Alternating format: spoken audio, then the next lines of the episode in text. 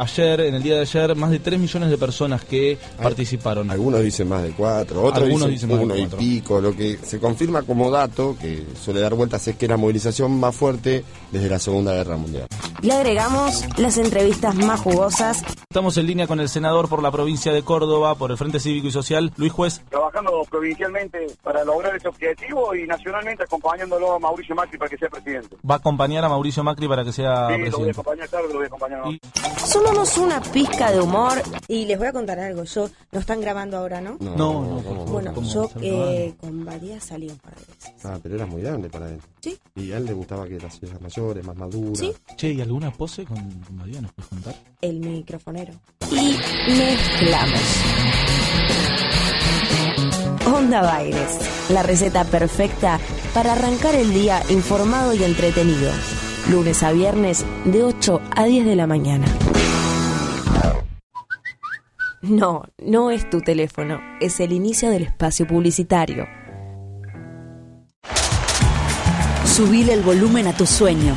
Lleva tus canciones a un gran escenario y viví la experiencia de tocar en el Festival Ciudad Emergente 2015 ante miles de personas.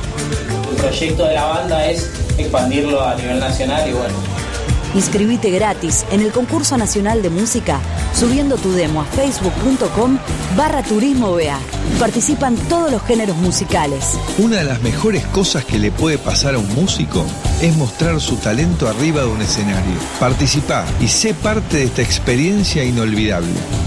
Buenos Aires Ciudad, la ciudad de todos los argentinos. Diario, diario, revista, diario. Kiosco de diarios y revistas Trini, la mejor opción para informarte en tu zona. Guaminí y Emilio Castro. Envíos a domicilio 4641-6707.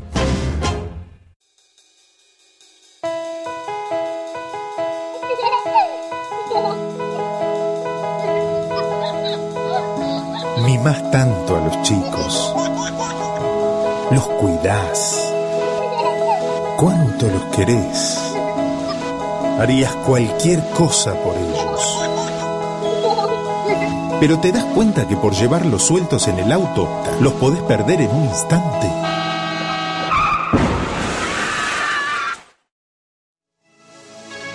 Los chicos siempre atrás, en sus sillas especiales, con cinturón de seguridad. Esto es amor. Luchemos por la vida. Fin del espacio publicitario. Seguí escuchando Radio Baires. ¿Están listos?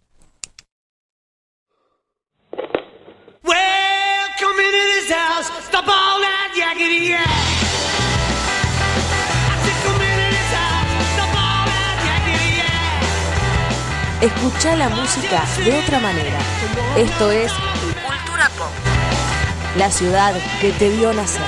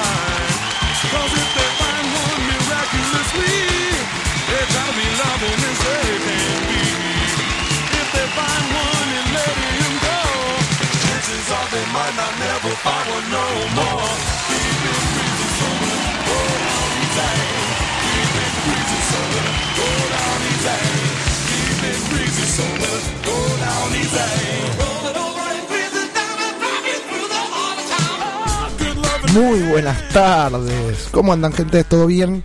Todo bien. Todo tranquilo.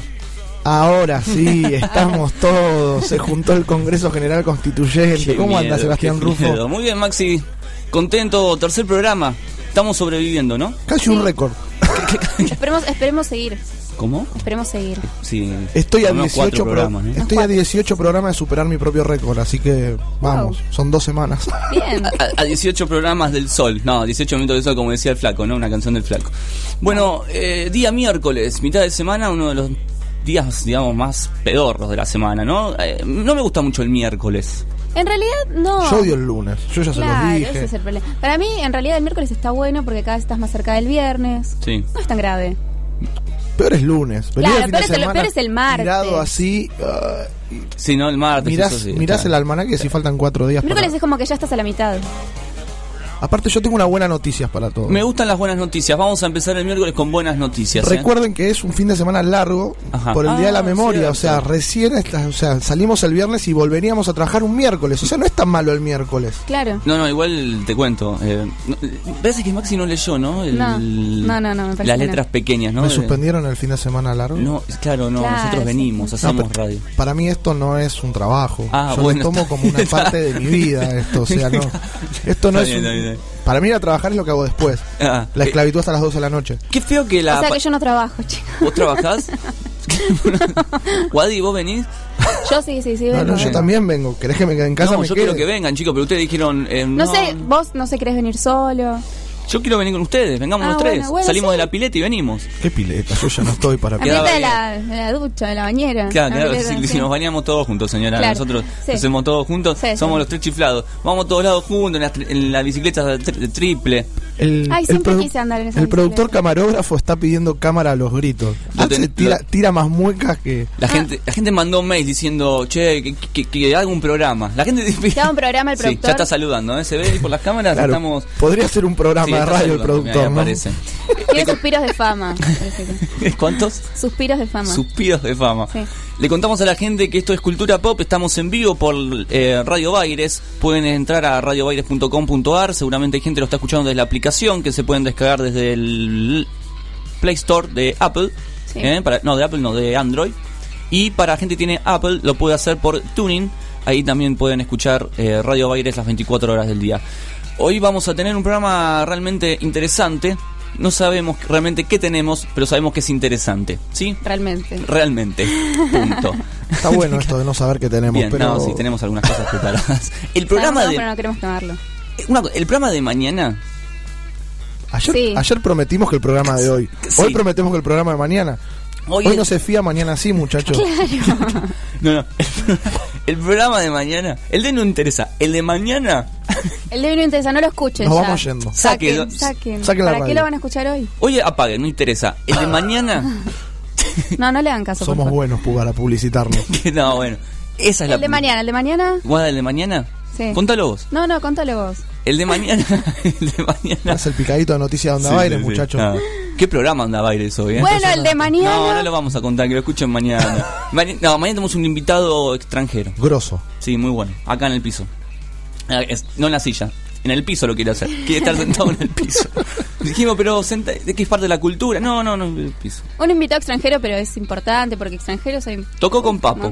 Ah, Ya está, ya Bien. con esa pista el que sabe de Papo ya sabe quién es porque, no sé, creo que no tocó otro. ¿Usa otro palitos? Papo. Usa palitos, palillos. Bien. Sí. bien. Eh, estábamos a- eh, está. El programa de hoy, Onda Baires del día de hoy con eh, Aníbal Ibarra, eh, contundente. ¿eh? Sí, sí, bueno. Aparte es un tipo que nunca se lava, no se lava las manos. Siempre va y habla de frente, no le importa. No o sea, no es que no le importa nada, sino que, que sabe, sabe enfrentarse con los medios y, Claro. y toma que, bueno, la- las cosas que lo, lo, lo corrieron de, de, de su puesto eh, y lo sacaron de lo que fue la jefatura de gobierno de la Ciudad de Buenos Aires, lo tomo como algo normal, como algo que puede pasar. O sea, no sé si la palabra es normal, lo tomo como algo Natural. que. Lo tomo- fue muy natural. Muy bien, Rufi. Pero me llama la atención, ¿no? Como alguien se quiere presentar después de lo que pasó, ¿no? Es como. Es intachable, o sea, por más que vengas con la mejor propuesta y des empleos, eso como que te juega un poco en contra. Para mí no. Vos decís que no. A ver. No, yo no puedo decir nada porque no escuché, chicos. No sé nada. no, pero esto, esto, muchachos, esto que parece un taller literario, Ustedes esto es un están, taller de radio. están, están hablando de, de algo que capaz otros tampoco escucharon. Tienen que explicar No, bien. estamos hablando de lo de Ibarra, la gente que escuchó el programa, eh, Onda Baires entrevistó a, a Ibarra y salió el tema de Cromañón Ah. y su candida- candidatura, ¿no? y, y la piloteó bastante bien, o sea, manejó la entrevista, a ver, la manejó en algunos aspectos por ahí fue un poco redundante, tiraba un poco la pelota afuera, pero a ver, se puso como bien decimos los periodistas deportivos, se puso, se calzó la 10, se puso la cinta de capitán y manejó la charla. Eh, a mi criterio podría haber tenido fue fue al choque con, con el gobierno del PRO, habló que, que su, su como, ¿cómo se llama? su gestión hizo más viviendas, pensó más en lo social que por ahí en todo lo que fue pensando el macrismo y el PRO en estos últimos casi 10 años, Gullman. Gullman. No, él está en otro lado, está comiendo su sandía ahora. No importa, sí, el tema es... Eh, después vamos a escuchar un pedacito de la nota. Bueno, Así, la gente sí, lo que sí. no... Me gusta eso. ¿eh?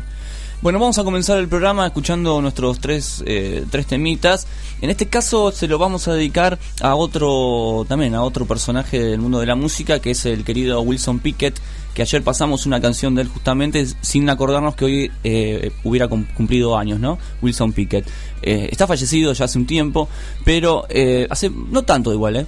¿Cuántos Wilson- años hubiera cumplido? Mm, siempre esas preguntas, Siempre yo te tengo que pregunta- anotar porque es que es es, que- tremendo. yo sé que la es del gente 41, quiere saber. vale, 70 y pico. Del 41 ya saco sí, la sí, calculadora. 73, Al do- 2001 72. son 61, al 2011 71, 74 años. 75 años, 74 años. Bueno. Wilson Pickett, un gran cantante que es, eh, él nació en ¿eh? Alabama, ah, en- él nació en Alabama y se fue a vivir a Detroit y ahí empezó con su carrera discográfica con un montón de grupos que fueron muy famosos en finales de los 50, pero después cuando se hizo solista ahí empezó el boom de Wilson Pickett que competía con Marvin Gaye, Otis Redding y un montón de otros tantos que estaban en esa época eh, pisando muy fuerte en Detroit y y generando muchos éxitos en las listas. Así que tres temas para arrancar el programa del día de hoy de cultura pop. Mustang Sally, vamos a arrancar y después dos más de Wilson Pickett recordándolo en el día de su cumpleaños, un grande de la música. Música directamente desde Detroit, ¿eh? Muy buenas tardes a todos.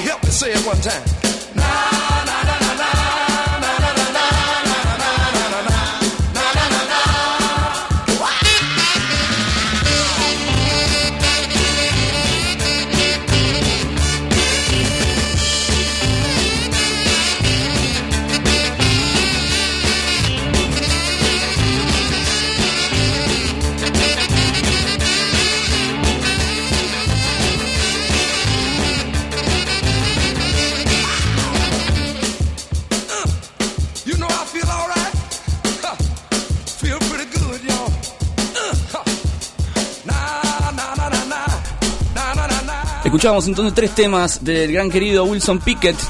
Primero con Mustang Sally, Funky Broadway le siguió y Land One Harry Dancing. Esto es Wilson Pickett, ¿eh? ¿Cómo estaba bailando el equipo acá de Cultura Pop con Wilson? Ustedes estaban bailando. Bueno, Acá está la Greta del grupo. Esta es la que te tira la pregunta asesina, la que te tira abajo el programa, la que te. Iba a ser yo ese. Termina siendo ella, es buenísimo. Cambiamos los roles en todo el tiempo. Acá cada uno le sale del alma. Tremendo, ¿eh? Bien, vamos con noticias.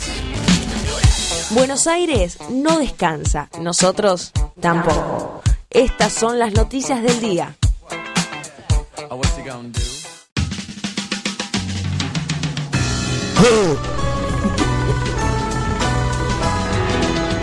Yo me voy, loco. Teníamos un ¿Por qué un ser humano tiene que hacer ese ruido frente al micrófono? Yo estaba tosiendo y vos diste aire. Tiene Estaba- razón. Estás haciendo señas, Yo caras, y vos estabas ahí. Yo la estaba imitando a ella. Qué buena forma de Yo abrir hecho- parte de yo habré- noticias de yo la habré ciudad. hecho ¿no? algo mal en la vida para merecerme esto. Elegirnos. No, no, no. Sí, conocernos. No, bueno, vamos a leer algunas noticias que, que vienen directamente desde la ciudad de Buenos Aires. Hay un montón de cosas que han sucedido en esta bella ciudad. Bella pero calurosa, ¿eh? Sí. Hoy va a ser mucho calor. A mí me están transpirando las, este, las, la, la- las, La espalda, las las nalgas. espaldas. No. Y me dice a mí que hago ruidos extraños, me quiero morir. las nalgas.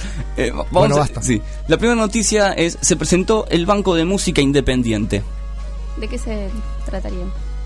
¿El Banco de Música Independiente? Sí. El Banco de Música Independiente eh, históricamente existió en y existe en los Estados Unidos ya desde la década del 50, que es donde se archiva una biblioteca, digamos, de toda la, la documentación, digamos, eh, de todos los músicos. Entonces vos vas ahí y recurrís al material que vos necesitas. Una biblioteca, pero de discos.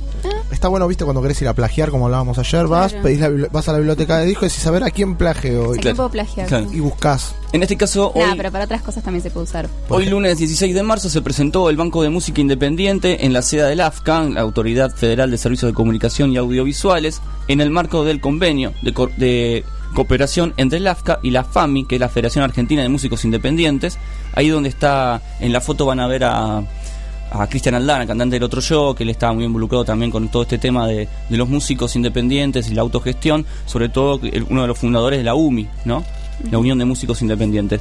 Eh, estuvieron presentando, bueno, estuvo todos los de la, del AFCA, Mariano Tigli, eh, que es el subdirección general de asuntos eh, regulatorios, Sergio Marino, que es el director de administración de registros públicos, la lista sigue. Y por la eh, actividad musical, Diego Boris, presidente del Instituto Nacional de la Música.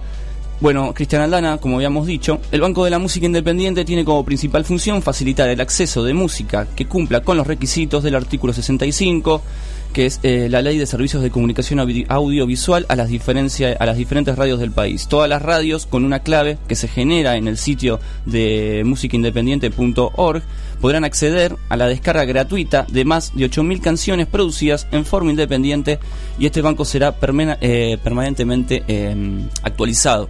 Eh, así que bueno, me parece que está bueno. Te Sí, sí, sí, la Te puedo que hacer una compita que a mí me gusta preguntarte Sí. quién vive en Villarreal y esas cosas raras. ¿Vos tenés tus ahorros guardados ahí en el banco de la música? No, no tiene nada que ver. No, no soy músico. Ah, Claro. ¿Qué es esa pregunta, Max? ¿Seguimos con las preguntas Sí, sí. que no van a ningún lado? Claro, no tenía, quizás nada Claro. tenía que ver con nada. No ¿no? tiene nada que ver con nada. Por No favor, que alguien le desconecte no el micrófono. preguntar. A ver, habla, Maxi, a ver. Ahí está bien, perfecto. Entonces, no. Bueno, algo que no tenía nada que ver. Ahora vamos a pasar a comida. Tampoco tenía nada que ver.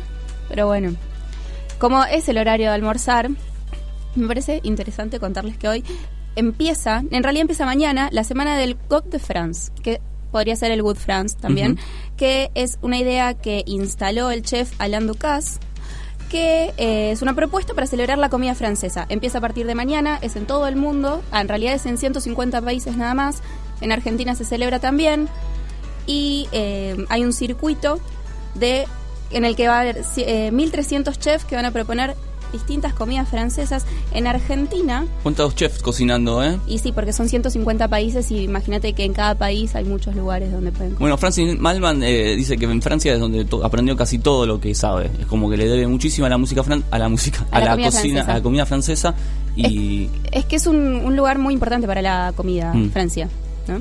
exactamente. Bueno, todos, en todos los lugares las, eh, los menúes de franc- eh, franceses van a constar de un aperitivo de tradición francesa, una entrada fría, una entrada caliente, pescados o mariscos, carne vacuna o de ave, un queso francés o una selección de quesos, un postre de chocolate y para beber vinos y un digestivo francés. Bien. Y los que van a estar en Argentina, para los que quieran ir, que empieza mañana, recordamos, van a ser Brasserie Le Petec, que Es es, en defensa al 595. que sigue hablando en francés hasta mañana. Eh, otra que queda en La Plata. Qué bien que lo hace, ¿no? Sí, sí, por Eh, ahora. cate- qué mal que hablo Qué bien que lo hace, dije. Bueno, chicos, en- tengo un 7 en, en pronunciación en francés. Lo hace muy bien, ¿eh? Eh, Casa del Corazón, que queda en Cantil 200, eso es en La Plata. Y después hay en otras, en otras provincias de, Buenos, de Argentina. Y en Buenos Aires también hay en Rodríguez Peña, uno que es club francés, obviamente tendría que estar ahí, que es al 1800. Y si no, se pueden fijar en Infobae, que aparece toda esta información. Y se fijan bien, Bueno, bien. todos los lugares a donde Bueno, pueden ir a vamos a comer ir- son varios. Vamos a ir a comer entonces, ¿eh? Algún pancho con No, de papas, no. rico. No, esto es para comer algo rico, rico, rico en serio. Hacen cosas rarísimas. Nosotros somos muy italianos y gallegos para comer acá. No, pero la comida francesa es muy rica. Y nosotros, sí, sí, yo te la recomiendo. Más allá de todo esto, habló de comida a esta hora, Sí, yo no que es un más. atentado hablar Para nosotros es un atentado, chicos, pero hay gente que está almorzando. y Sí, está perfecto. de miga Alguien está almorzando atrás tuyo, Sebastián, de hecho. Yo te recomiendo que no mires para atrás porque te hace sentir mal. además No, de no, te tirar- va a hacer mal. Además de tirar, ti- tirarme chistes malos y dejarme mal parado al aire. ¿Cuándo lo dejé mal parado? No, no, vos no, no te hagas cargo. Ah. Estoy hablando de la persona siniestra esta que está almorzando atrás No, no, el que está atrás está, está- está descajetado. O sea, hace lo que quiere. Esto es, anar- esto es an- anarquía en cultura pop, es anarquía. La gente acá viene a hacer lo que quiere. Mírenlo cómo está ahí trabajando. Mira la carita. Me da pena, pobrecito. Tan chiquito. Bueno, Chiquito. O trabaja bien. Chiquito, dijiste. ¿Qué? Chiquito, Qué dijiste. chiquito. Bueno, 20 eh, años. vamos a ponernos un poquito 21. serios ahora. 22 tiene. Mirá, cada vez va cumpliendo más. Habitualmente se- es así. Bueno, vamos a ponernos serios. Vamos. El jefe de, de gobierno de la Ciudad de Buenos Aires estuvo. eh, fue a rendir homenaje a la embajada de Israel. Ujú. Eh, llevó un arreglo floral. Yo ahora voy a subir las fotos como suelo hacer a las redes sociales. Si no, entren a culturapop.com.ar que está subida en la parte de sociedad pop. Perfecto. Eh, bueno, el jefe de gobierno de la Ciudad de Buenos Aires fue a rendir homenaje a las víctimas del atentado que eh, destruyó hace 23 años la Embajada de Israel. Eh, y bueno, exhortó a mantener con firmeza el compromiso de avanzar en la lucha contra el terrorismo. Además de llevar el arreglo floral, bueno, dio una pequeña, una pequeña conferencia de prensa para la gente que estaba ahí. Y, bueno, estuvo ahí en la calle Arroyo 910 rindiendo este homenaje y, y bueno, tratando de, de poner un paño frío en un momento que todo lo que fueron los, los, dos, los dos grandes atentados que sufrimos en el país eh, hoy tomaron bastante protagonismo en la vida política actual. Es verdad. Vamos a la siguiente noticia, que en este caso cambiamos el, el- el rumbo. Eh, tiene que ver más con el lado de la música y los festivales que está organizando eh, el gobierno de la ciudad, que se llama eh, Ba- Bandas por Barrios, ¿no? 2015, que ya se viene haciendo. Cumplen ahora como 100 presentaciones, hace un montón que están tocando y son un montón de escenarios. Son como más de cuatro sedes y un montón de grupos que van tocando, creo, alrededor de 12 bandas por semana, que, van tocando por todos los, los barrios de la ciudad. Eh, el sábado 21 de marzo a las 4 de la tarde en el parque 3 de febrero eh, va a ser entrada libre y gratuita. Ahí se va a estar festejando, obviamente, creo que son 100, 100 presentaciones, una cosa así. Ahora vamos a hablarlo bien. Eh, va a tocar Kevin Johansen con la de Más Nada. Qué bueno que está con la banda Más Nada, ¿eh? es muy buena. Pensé que iba a estar Liniers también, pero me parece por la estructura y eso no, no, no da para que esté lineares también. no genera, ¿no? Clima. No, no, no. Va a estar, bueno, Kevin, jue- Juegos de Azar, La Mezcla y Mariano Godoy. ¿eh? Hoy vamos a estar seguramente hablando con Mariano Godoy de la banda Antiséptico, ¿eh? la banda que fusiona tango con rock. Y estos, estos otros, estas otras bandas que van a estar, además de Kevin Johansen, que es el como el famoso, eh, todas las otras son bandas que ganaron la posibilidad de estar ahí cuando fueron fueron Seleccionados. Claro, fueron seleccionados, eso. Mil shows son los que se van a estar celebrando en esta fecha. Va a comenzar a las 4 de la tarde y Kevin va a estar alrededor de las de 6 de la tarde tocando. Así que calculamos que... Termina temprano. Que termina así, va a terminar bastante temprano. Después vamos a estar hablando un poquito más en detalle sobre bandas por barrios, pero bueno, me parece que es una propuesta interesante de- de- ¿no? dentro de todas las que hay, porque hay bandas independientes que puede tocar. Hay una serie de requisitos igualmente para entrar, que después lo vamos a estar eh, tocando en más profundidad, pero me parece que como iniciativa está bien, está bueno, las bandas tienen posibilidad de tocar al aire libre y para un público grande. Hoy, Hacerse conocidas, eso es importante para ellos también. Sí, sí, pero yo creo que además de hacerse conocido, lo más importante es saber tocar frente a mucha gente. Creo que, Sí. o sea, la prueba está, o sea, es para las dos partes, tanto para un público que no los conoce como para ellos que se están dando a mostrar, como decía recién Guada. Sí. Y, y bueno, está buena la propuesta. Porque eh, ponele que eh, vos escuchás un montón de grupos y cuando los vas a ver, eh, le falta show a las bandas. Hay bandas que le faltan show. ¿Qué quiero decir? Son bandas que tocan mucho, mucha red social, pocos shows en vivo y cuando los ven no, no sostienen lo que vos por ahí escuchás en los discos. Eso pasa históricamente. Y esta- yo creo que las bandas, en- bueno, en la época de MTV, eh, todo esto le, lo perjudicó a las bandas, porque estaban más este, pensando, estaban más copadas con los videos que con los shows. Entonces eran bandas de videos. Vos ibas a verlos y se, se notaba que no tenían show, que faltaban show. Pero es necesario que tengan show. Sí, sí, para mí sí. Sí, porque es la única forma que vos tenés, es mi opinión, ¿eh? Mm. Eh, es la única forma que vos tenés en ese momento de tener un contacto con la banda que seguís. Y la banda te tocar con la gente. Es el momento en que se encuentran. Es una reunión entre una parte y la otra.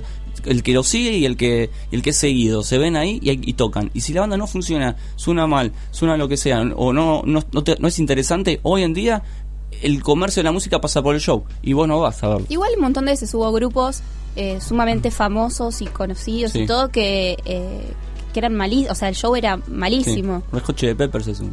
Bueno, por ejemplo. Eh, y no, no dejaron de, de ser buenos, la gente no dejó de escucharlos. No, no. me parece que no cambia tanto. Eh, sí, pero es bueno capaz como lindo ir a verlos y que el show esté bueno, que sean amigables y demás. Lo que pasa es que con bandas independientes Bueno, con bandas independientes por eso, porque nadie los conoce, no... Eso es lo- encima suenan mal, no Claro. te interesa, descartás. Total, hay cientos millones de otras bandas. Claro. Y es así. Los Red Hot cuando vinieron ya eran los Red Hot y Claro. uno quiere verlo, suena mal, suena bien. La gente va a ver al Indio Solari y canta Mm. mal y van igual. Entonces, o sea, llega un momento que ya no ya no importa lo que hagas, la gente sigue yendo. Pero cuando recién arrancas es muy importante sonar bien. Es muy importante tener un buen show, es muy importante que te sigan. Yo creo que este lugar está bueno para foguearse y tocar y que haya público y vos ahí. No sé el sonido, no fui a ver ninguno. No, yo tampoco. Igual está bueno también las oportunidades que les dan, porque eh, a medida que van siendo seleccionados tienen la posibilidad de estar en los festivales, de grabar un CD y demás, así que eso está Mm, bueno. Bien. Bueno, seguimos con otra cosa. Seguimos con la comida, chicos. Pónganse contentos. Hoy vino con ganas de torturar, ¿no? Lo- lo Hoy, bueno hoy es que hoy tenemos para tomar, que por eso fue lo que me ejemplo. pasó. Claro. Llegué con galletitas, de hecho. Se va a celebrar eh, la Patagonia en Buenos Aires. Para todos los que no fueron a la Patagonia, un hermoso lugar de Contanos, Argentina. ¿cómo es la Patagonia? Muy linda, muy linda. Lo único que hay mucho viento. Para vivir no es linda, pero para viajar y conocer, la verdad que es muy linda. Y se va a traer a Buenos Aires todas las expresiones culturales, artísticas y gastronómicas de Chubut, La Pampa, Río Negro, Santa Cruz, Tierra del Fuego y, y creo que no ah, y Neuquén. El 28 y 29 de marzo van a estar en el Dorrego, que queda en Zapilal 50, de 12 a 21 horas. Y no se suspende por lluvia, es gratis. Va a haber espectáculos, clases de cocina. Las clases de cocina van a estar el sábado eh, dadas por Narda Lépez y el domingo por el Gato Dumas y Roberto Petersen. Así que para todos los que les guste pueden ir. No entiendo por qué van a estar ellos igual, porque no son de la Patagonia, Y pero bueno, no siempre importa. necesitan poner una figurita no popular para que llame más gente. Sí, para para que, que ¿no? llame más gente, sí, pero me da un poco de... Es como UNICEF, eso de un sol para los chicos. Sí. Juntan todos los famosos porque si no nadie llama. Sí, sí, sí. Es así de simple. Igual está muy bueno, pueden... Es así de simple, vamos Sí, a ser es sinceros. es verdad. Saquémonos la careta. pueden ir, pueden ir igual porque está muy Frío el bueno. comentario del No, muchacho. no, porque eh, eh, funciona así, lamentablemente funciona así. Si vos no pones a Marley diciendo pelotudeces, la gente no mira el programa, no colabora. Igual está bueno para que la gente de Buenos Aires se informe sobre esto. Sí. Yo cuando me vine a vivir acá, yo viví muchos años en el sur. Guadalupe. Cuando me vine a vivir acá, iba al boliche y me decían, ¿de dónde sos? De Río Gallegos. ¿Y eso dónde queda? ¿En serio decían Sí, eso? ¿Qué boliche en Santa es Cruz. ¿Y dónde queda Santa Cruz? Gente burra, muy, muy burra, pero... Hay que pero no me boliche. pasó a mí sola, le pasó a muchos amigos míos. Así que... ¿Dónde bueno, queda? le sirve. Ahí está. Guadalupe y su afán de descentralizar la ciudad de Buenos Aires está mandando gente a la Patagonia Es que la. Patagonia podría ser un país tranquilamente. Lo cierran en La Pampa ahí y ya. Uy, qué comentario Ah, raro. ¿eh? Sí. Así estamos. Así estamos, ¿eh? Que... Es que Buenos Aires necesita de la Patagonia, y claramente Tengan lo estamos notando. Tengan cuidado con los chinos y la gente de la Patagonia, nos van a invadir, ¿eh? Bueno, ¿quieren, quieren, vamos a pasar algo un poco más divertido. Bien. ¿Quieren ir a dar una vuelta por la línea B? de Qué divertido. Ahora Maxi Ah, que... bueno. La línea B no me gusta mucho. La- ¿Cuál es la B? La, de que, va de, la que va de Sí. Alem a Sí. Juan Manuel de Rosas. Bien. Bueno, linda el- en las nue- vieron que fueron modificando algunas estaciones. Bueno, le pusieron a las últimas tres, ahora les voy a comentar bien cuáles son, un despliegue de colores en degradé, vistiendo todas las columnas que separan las dos vías de los y los andenes. Yo estuve viendo algunas fotos, ahora voy a cumplir, voy a subir las fotos a las redes sociales. Mm. Y según la gente del gobierno de la ciudad que contrató a la gente de, ya les digo, colectivo Dada, que es una agrupación integrada por jóvenes artistas muralistas. La idea de esto es que vos lo puedas disfrutar tanto desde abajo del subte como desde arriba. Dicen que la experiencia de ver las columnas todas pintadas desde abajo, desde diferentes ángulos, eh, estando quieto es totalmente diferente a cuando entras con el subte y lo pasás a cierta bueno. velocidad. Interesante. Está bueno, es una es una intervención eh, una intervención interactiva que, que propuso el gobierno de la ciudad y está hecha a lo largo de 10 estaciones diferentes de toda la línea B. Es lindo para que queden lindas, la- para que queden, para embellecer las, las estaciones de subte, porque algunas son muy feas. La línea E, por ejemplo, que la tienen olvidada, Mm. sería ideal que... Creo que no la tomé nunca. No, bueno, no importa, ella sí la ¿Puedo toma. tomarla, eh? Sí, sí. La línea E es complicada. La H es re la linda. tiene, la tiene olvidada. Bueno, la H es nueva. La, la Es H hermosa. es 0KM. Es hermosa. Queremos la H. ¿Eh? Eh, a mí me gustaría que algún día hagan eh, varias líneas de subte con nombres de, de músicos modernos, ¿no? Onda, me bajo en Leo García y Gustavo Cerati. No, bueno, Esas se cruzan seguro. Igual el- eh, los nombres de las estaciones por lo general tienen que ver por dónde te bajás, ¿no? Te, te te voy a sirve so- para eso. te voy a A- sorprender. A, mí si me cambian facultad de medicina, ¿Qué? me muero. y te o sea, ponen, ponen Leo- García. No, te ponen en facultad Pasás de medicina. largo. así Claro, yo, además aprendí que la facultad de medicina estaba cerca. Ya te pasa con la de Bulnes y Alto Palermo. Vos no sabés si bajarte en Bulnes o en en Alto, Alto Palermo. Es verdad. Estación Borocotó. Bueno, ahí sería. Mm, Porque es un doctor. ¿Está bien? bueno. Estación Borocotó. La, la que tiene, que te voy a sorprender, Entre Ríos ahora es Rodolfo Walsh, por ejemplo. Ah, bueno, Ah, sí, mira. eso sí lo Les tiré un buen dato, ¿eh? ¿En No la serio? tenían, sí. Mm. ¿Pugliese? ¿Sigue siendo Pugliese? Pugliese Sí. está ahí y no fue de gran ayuda. Carlos Gardel. Sí. Basta de estos tangueros, hay que poner Carlos nuevos, Gardel eh. sigue siendo Tambiónica, yo quiero la estación Tambiónica, ¿eh? Ay, no, qué horror, por favor. No, sería. ¿Dónde nos encontramos en Tambiónica, maestro? Vamos, Tambiónica. Nelson Castro le podríamos poner a la Facultad de Medicina. Sí, sí, te dejas hoy la cortada. Bien. no. ¿Algo más, muchachos? ¿Tenemos más noticias eh, referidas al mundo de la música? No, al mundo de la ciudad. No, y de la comida tampoco. Y de la comida tampoco. No, no, yo, yo estaría. No, yo Nada estoy- más. Muy bien. Adiós. Chau, chau. Entérate de más noticias de la ciudad de Buenos Aires en culturapop.com.ar.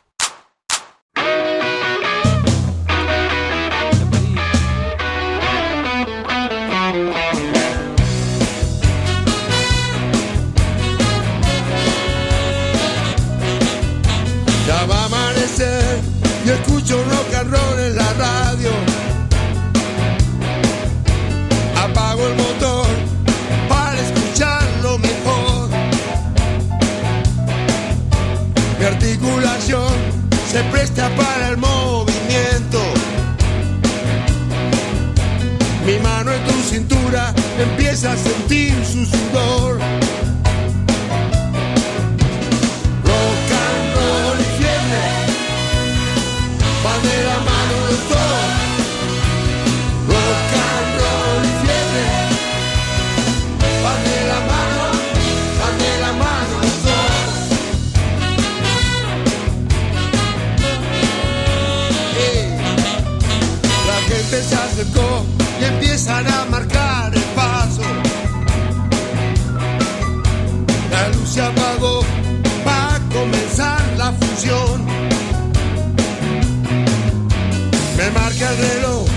Que sube la temperatura. Todo se prepara, esta noche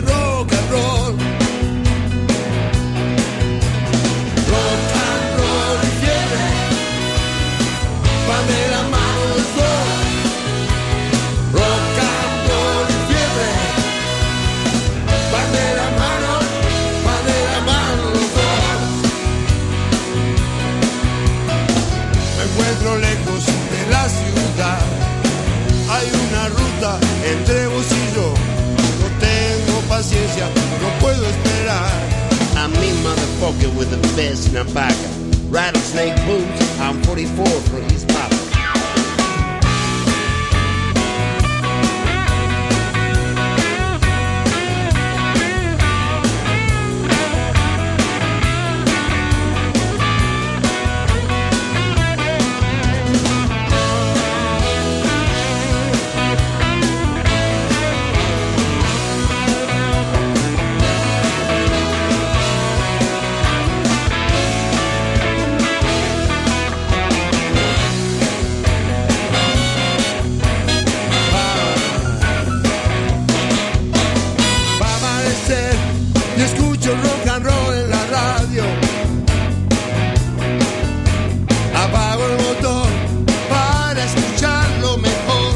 Escuchábamos a Papo haciendo rock and roll y fiebre dedicado a Walter que llamó, se comunicó con nosotros al 46 44 61 36 y dijo póngame Papo por favor de, de ese disco Buscando un amor. Tengo a Gabriel Lera que me está preguntando qué subte tomabas en la Patagonia. Esa es una pregunta típica de porteño. Porque en la Patagonia no hay subte. Mira, es una persona muy ácida. Si logro que se comunique por teléfono, yo puedo llegarte a asegu- te puedo casi asegurar que nos va a limpiar a todos en un ratito. Lo, lo sufrí seis años en el ambiente laboral. Es complicado. Calcula que nos estaba escuchando recién. A nosotros nos escuchaba y miraba cocineros argentinos No le tenemos miedo. ¿eh? sin sonido. O sea, es como complicado. No le tenemos miedo a nadie. No, no le tenemos miedo a nada. A Y nadie. ahora nos está viendo también, así ¿En que serio? podríamos saludarlo. No te tenemos miedo. Y que llame. Bueno, bueno. Hincha de llame, Temperley. llame. ¿En serio? Hincha de Temperley, sí, sí. Que se busca un Y no es club, porteño, es de Gran Buenos Aires. Bueno, serio? gente de Buenos Aires.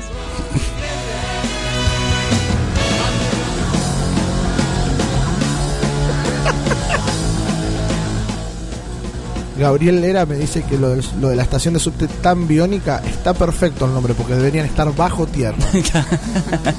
Vamos a buscar la luz. Aeroblues.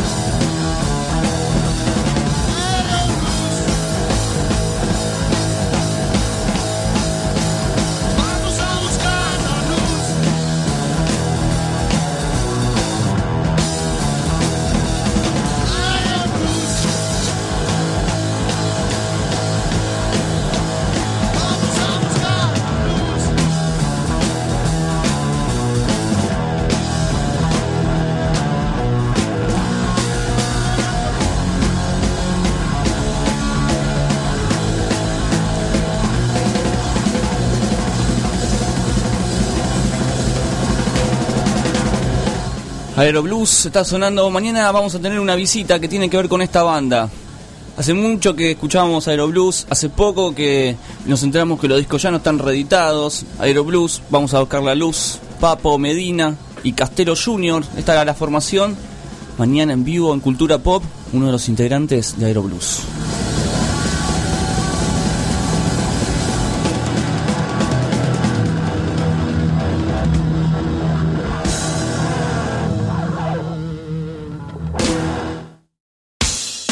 Quisiste ser Messi y estás en la oficina. Quisiste sentir la presión de jugar en Wimbledon y lo más parecido es tu jefe. Quisiste correr en Mónaco y terminaste volviendo a tu casa en Bondi. La frustración es lo tuyo, lo nuestro, los deportes. Sección de deportes en Cultura Pop.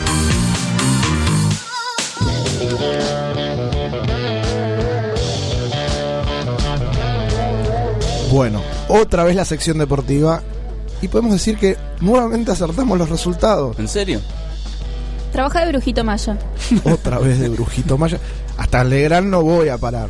Queremos verte almorzando en la mesa de Mirta y diciendo yo comencé pegando los resultados en un programita de radio. sí, sí, sí. ¿Por qué programita? No nos saquemos rédito. porque recién empieza, son tres programas. Dije que iba a hacer un gol Milito, hizo un gol Milito. Dije que iba a ganar Racing, ganó Racing.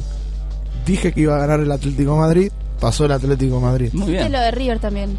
Dije, bueno, hace dos días habíamos dicho que iba a empatar River, empató River. Una de dos, o tengo el librito de Martin McFly de las apuestas de hace... to- Para mí, vamos derechito a, a un par de, de éxitos. Hay que ver, hay que ver lo del PRODE, hay que hacer un par de cosas, ¿Por qué no jugás a eso? porque voy a empezar a perder, no voy a acertar ningún resultado nunca más. Suele suceder esas cosas. Bueno, arriesgate. Bueno, empecemos por Boca. A ver, Eh, ¿qué pasó con Boquita? Tuvo un primer tiempo, no voy a decir horripilante, pero fue lo peor de Boca desde que empezó. El primer tiempo, porque después ganó 5 a 1, o sea, hubo, creo que. 5 a mu- 1 de sí. vuelta. Empezó perdiendo 1 a 0, un primer tiempo para el olvido, un primer tiempo que rondó el fracaso porque era, un era el equipo más light de- del grupo y se le hizo cuesta arriba de arranque a- al equipo del Vasco Robarrena. Después, bueno, con, con la mano del técnico se notó que el técnico en Boca es fundamental para, para el proceso que está llevando hoy el equipo Ceneice. Mm. Eh, a ver, se reencontró con el fútbol del, de, que, no, que no supo tener el último fin de semana. Bueno, se reencontró con el fútbol de las primeras fechas Boca. Sí. Eh, pero bueno, es una luz de alerta de alerta lo que lo que sucedió en el primer tiempo. Empezar perdiendo 1 a 0 y mantener los 45 minutos sin encontrar el rumbo es algo que Boca va a tener que, que manejar porque Pero después la está- encontró y hizo 5 goles. no, además. está bien, pero no todos los partidos vas a poder hacer 5 goles en un segundo tiempo. Es una realidad. Entonces quedó como un partido para el recuerdo, ¿no? Para el olvido. Mm, el primer tiempo es para el olvido. El segundo tiempo es como para decir, bueno, si, man- si hacemos dos tiempos así, no sé si vamos a hacer 10 goles, pero no vamos a sufrir como sufrieron. eh, el primer tiempo fue muy feo. o sea, bueno, no- pero reganaron. No, no, sí, después levantaron. Eh, me- o sea, jugó. Colazo hizo dos golazos. Ah, bien. Eh, Osvaldito, nuestro. no. No, no, que nos somos fans de Osva-. Osvaldito, Osvaldito, ¿no? Osvaldito nada. Johnny Ah, Depp no, no, no, no estuvo. Ya está, no sirve. Estamos Hubo- viendo dos goles de Boca en este hubo, momento. hubo dos dobletes de- del equipo del equipo de la Ribera, dos de Colazo, dos de Juan Manuel Martínez, Bien. uno de ups, se me borró el nombre. No importa. De otra persona. Ya, no imp- ya el quinto gol no importa, ni se grita. Claro. No, no, el quinto gol fue el, fue el burrito Martínez. En un ratito les voy a estar Bien. diciendo quién fue el primer gol. Le contamos a la gente que estamos viendo en este momento, mientras Maxi está hablando de Boca, estamos viendo los goles de Boca. Así que Maxi, por favor, selecciona donde mostrarle a la gente. Entran a la página radiobaires.com, van a videos, ahí está pasando los goles. Ahí está, lo tenés abajo a tu derecha. Ahí. A ver, ahí mismo están viendo los goles de Maxi. Bien, Maxi, ¿eh? Qué golazo hiciste, No, Maxi, ¿eh? yo no hice ningún No, gol. Hicimos un video cuando fuiste a jugar a la canchita la otra vez. Son, son los goles de, de Boca. Sí, ahí están los goles. Eh, pero bueno, levantó, sirvió otro. Boca ya es el tercer 5 a algo que hace. Tuvo un 5 a 0 con River, un 5 a 0 con Zamora la semana pasada, hoy un 5 a 1. O sea, hablar del primer tiempo de Boca solamente vendría a ser bastante crítico. O sea, sería apuntar directamente a donde más le podría llegar a doler hoy a, a Boca. La idea es, bueno, se ganó, se pasó. Ahora si empatan Palestino y Wanderers en el día de mañana juegan por la Copa Libertadores. Con el empate, Boca estaría ya pasando a la fase de octavos de final de la Copa Libertadores.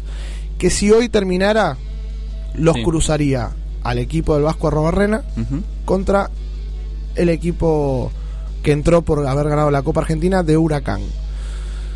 Bueno, habría que esperar, habría que ver. La idea de todo esto es que, bueno, se sigan dando los partidos. Va a cambiar mucho, va a fluctuar demasiado, van a fluctuar demasiado las tablas de posiciones como para decir hoy la, el octavo de final Boca va a jugar Claro. con Huracán. Hoy si terminara, si hoy no se jugara más fase de fase de grupos, Boca estaría jugando con Huracán. Bien, bien.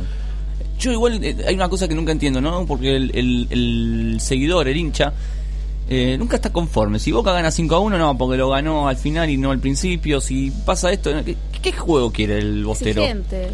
A ver, Boca tiene seis Copas Libertadores, están hablando de ganar una séptima. Tenés que ser un poco exigente. Pero no es ¿qué lo- juego es el que propone la gente, no? Porque la gente quiere un juego que se ve que no está viendo. Mira, Boca por lo general no es un equipo de... O sea, siempre cuando se gana lo Boca se gana con cierta dosis de suerte. Mm. Boca hoy no está ganando con suerte. Hoy Boca está, o sea, está jerarquizando su juego partido a partido, maneja los hilos de los encuentros.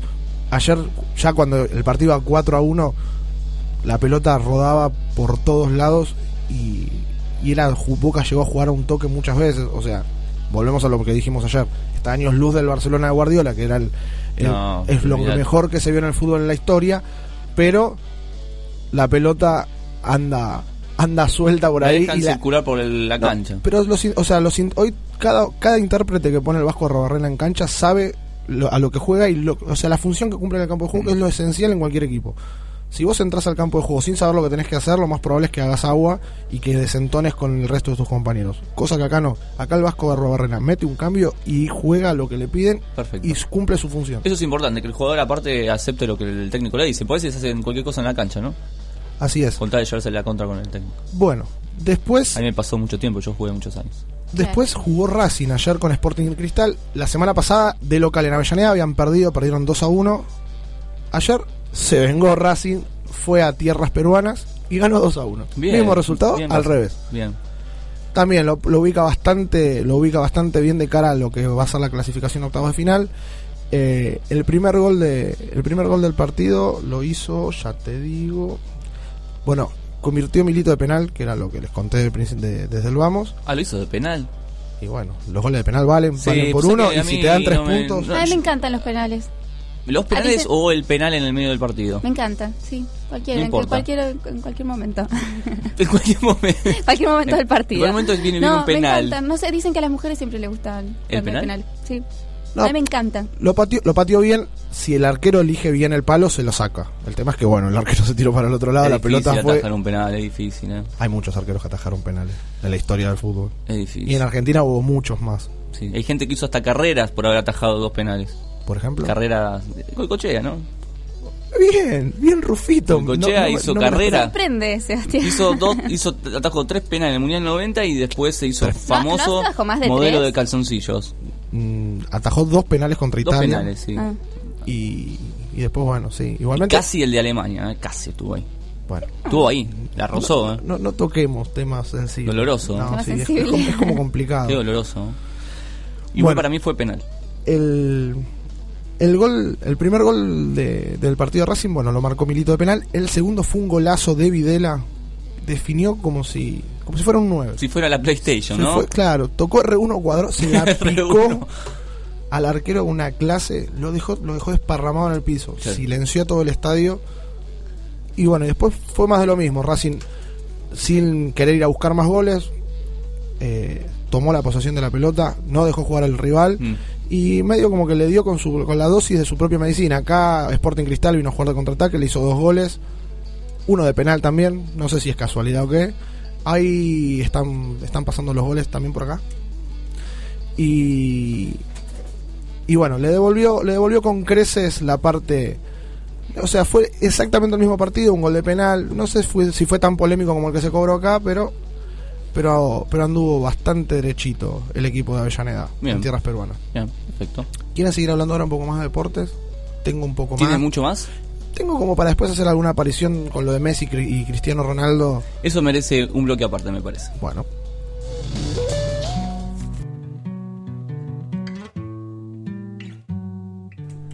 Llegan. Llegan los Red Hot Chili Peppers. Sonando en cultura pop.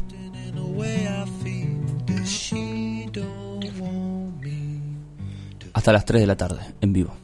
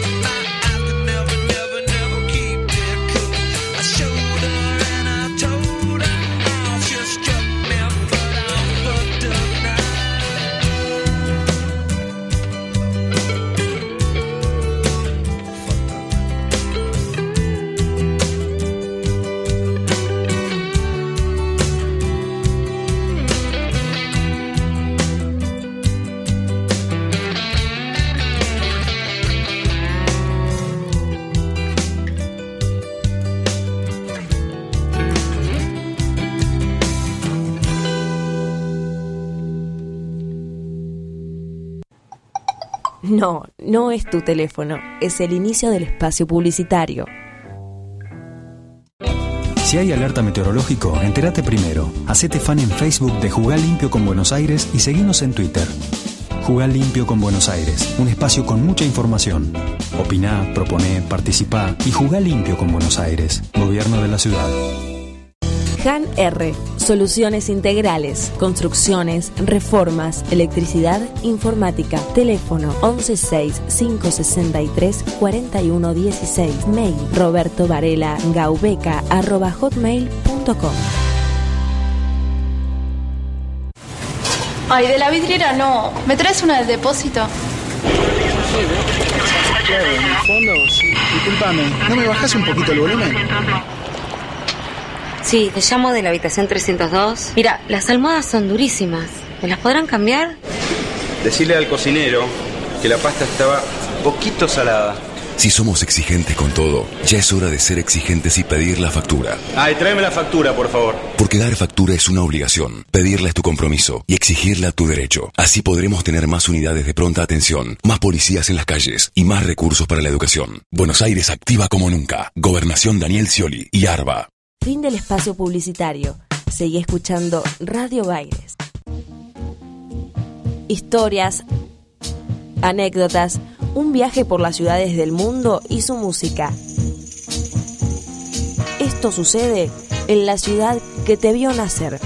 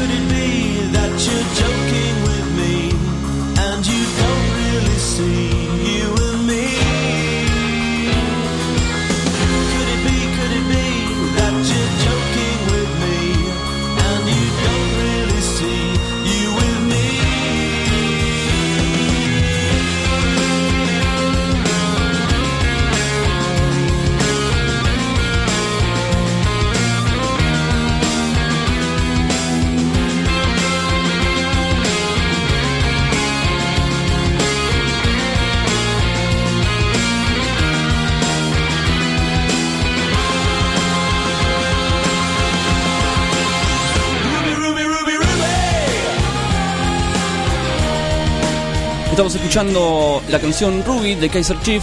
Antes habíamos escuchado Always Right Behind You de los Sutons, banda de Liverpool. Seguimos con mucho más de cultura pop. Cultura pop. La diferencia entre oír y escuchar.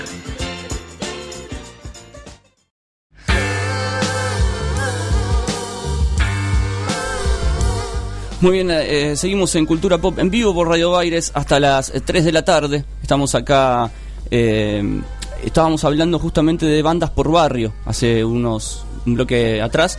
Habíamos dicho que, bueno, están presentándose este sábado a las 4 de la tarde, festejando, o, sea, los, mil shows ¿no? que, que hicieron. La verdad, para mí es una propuesta, un proyecto que está funcionando muy bien, pero para eso tenemos, para nos dé detalles sobre eso, tenemos a Luciana Blasco, directora general de Políticas de Juventud, que depende de la vicejefa de gobierno de la ciudad de Buenos Aires, así que la tenemos a Luciana eh, al aire. Luciana, ¿cómo estás? Te habla Sebastián, Max- Maxi y Guadalupe.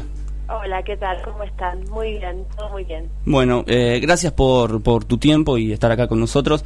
Eh, Luciana, contanos un poco con respecto a las bandas por barrio, cómo nace este proyecto y después vamos a entrar en más detalle, porque la verdad que funcionó muy bien y está funcionando muy bien. Sí, sí, la verdad es que estamos súper contentos. Es un proyecto que existe en el marco de la Dirección de Juventud hace tres años. Eh, el- yo me sumé hace dos. Es un programa que ya existía de antemano, que lo fuimos perfeccionando y le fuimos agregando cosas, conversando mucho con los músicos a ver cómo lo podíamos, eh, cómo podíamos superarnos día a día. Y la verdad es que es una plataforma de apoyo a los músicos que está funcionando súper bien. Eh, nosotros tenemos una página web que es una plataforma en donde todos pueden inscribirse, que es buenosaires.gov.ar barra B por B. Allí los músicos se inscriben, nos cuentan un poco de dónde vienen, quiénes son, tienen la posibilidad de subir temas y por el mero hecho en la página ya tienen la posibilidad de participar de una serie de fechas que organizamos desde el programa todas las semanas. Claro. Hay 12 bandas tocando todas las semanas eh, en distintos espacios de la ciudad. Algunos son espacios públicos, como el Julián Centella, el Centro Cultural Centella, y también hemos logrado coordinar con muchos otros espacios que son espacios independientes, que funcionan todos los días, digamos, como espacios de promoción y apoyo a música joven, como Maquena, Planta Alta, Club B.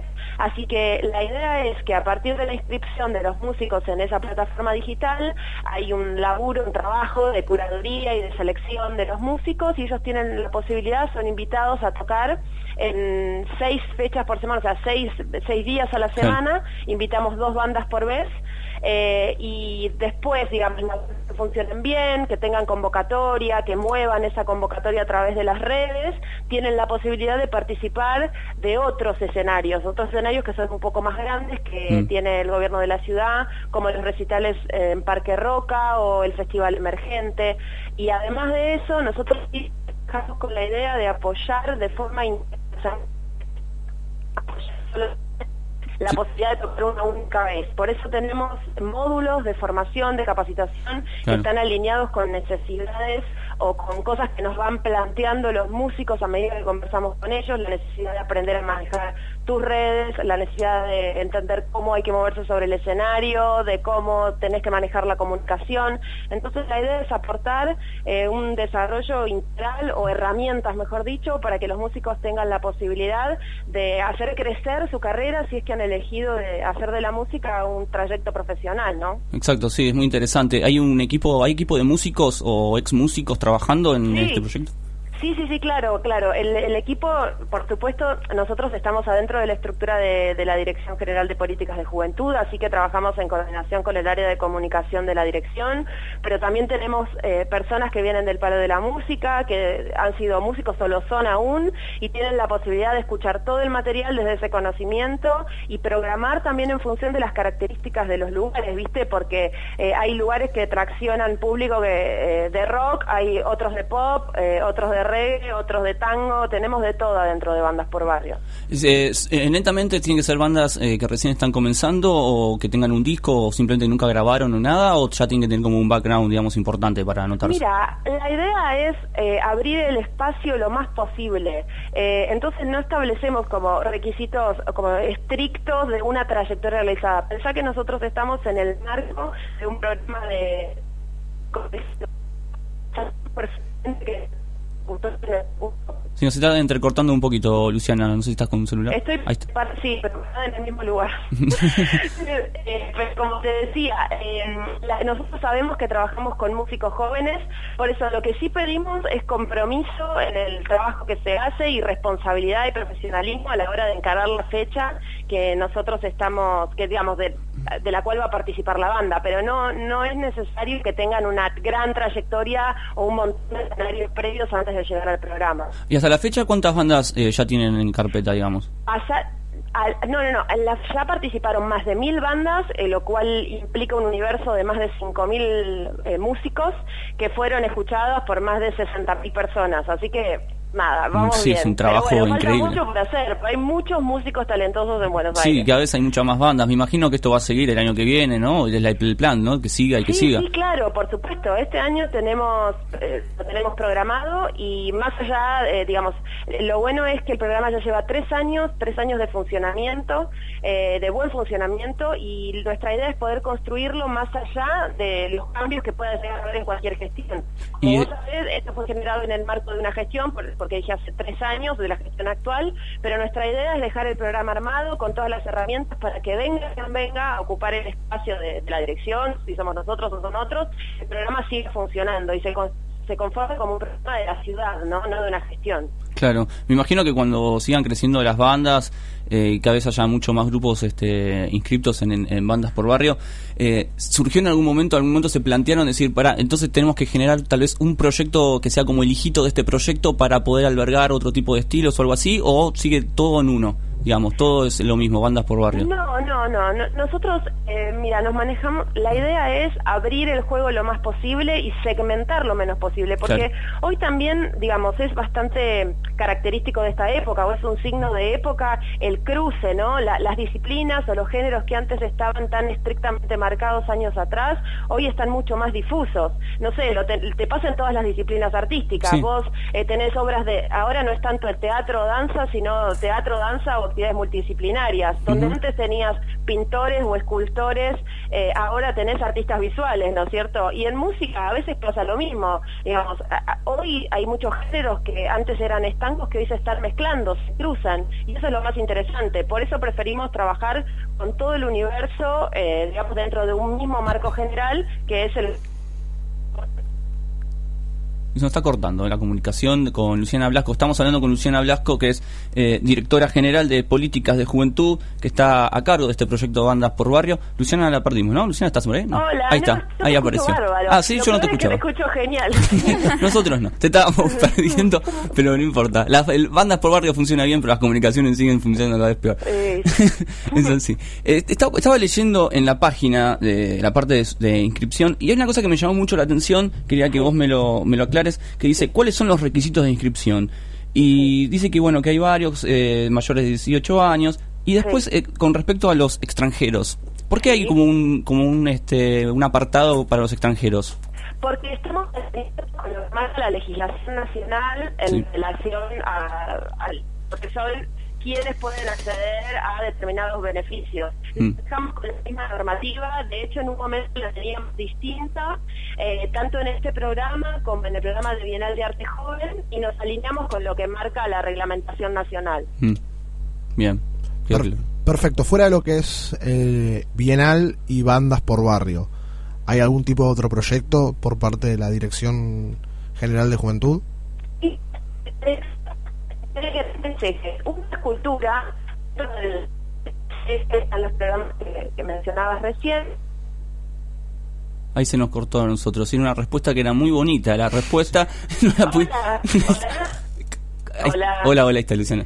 Perdón, eh, bueno, como te estaba diciendo, por un lado tenemos el eje de cultura, por otro lado trabajamos en salud sexual y reproductiva y en políticas de empleo. En salud sexual y reproductiva tenemos un sitio web, una plataforma web, un consultorio online y distintas oficinas en el territorio de la ciudad donde médicos y psicólogos atienden y hacen una política activa de promoción de la salud. Y realizamos muchos talleres en las escuelas en coordinación con el Ministerio de Desarrollo Social y con el Ministerio de Educación. Eh, la página es www.chautabú.gov.ar. Perfecto. Hola. Hola, hola, hola, sí. Ah, bueno, y por otro lado, en términos de políticas de empleo, nosotros también tenemos equipos profesionales que recorren las escuelas en los últimos años. Los talleres de salud sexual y reproductiva se dan en segundo y tercer año. Los talleres de, que tienen que ver con generar herramientas para el empleo o apoyar el desarrollo de destrezas necesarias eh, en, en la generación de empleo los damos en los últimos años del secundario. Y ahí también tenemos una plataforma web que se llama www.serloquequieras.gov.ar donde también pueden encontrar un montón de información. Perfecto. Tengo una preguntita para hacerte sobre lo más por ahí apuntando lo que fue el Bienal. Sí. ¿Por qué la literatura no está incluida como disciplina? Porque no damos abasto. No es porque, mm, digamos, no es porque no tengamos deseos de hacerlo. De hecho, en el marco de lo que fue la etapa del festival, la Bienal en 2013, incluimos distintas actividades que, eh, digamos, sumaban a la Bienal a todo el universo de letras, ¿no? Que va más allá de la litera- literatura estrictamente, es bastante más amplio. Eh, el tema es que nosotros recuperamos ese espacio de la, que la Bienal que nos parecía esencial, nos parecía fundamental. Eh, en la primera Bienal, en la del 89 y en el 91, había 10 disciplinas.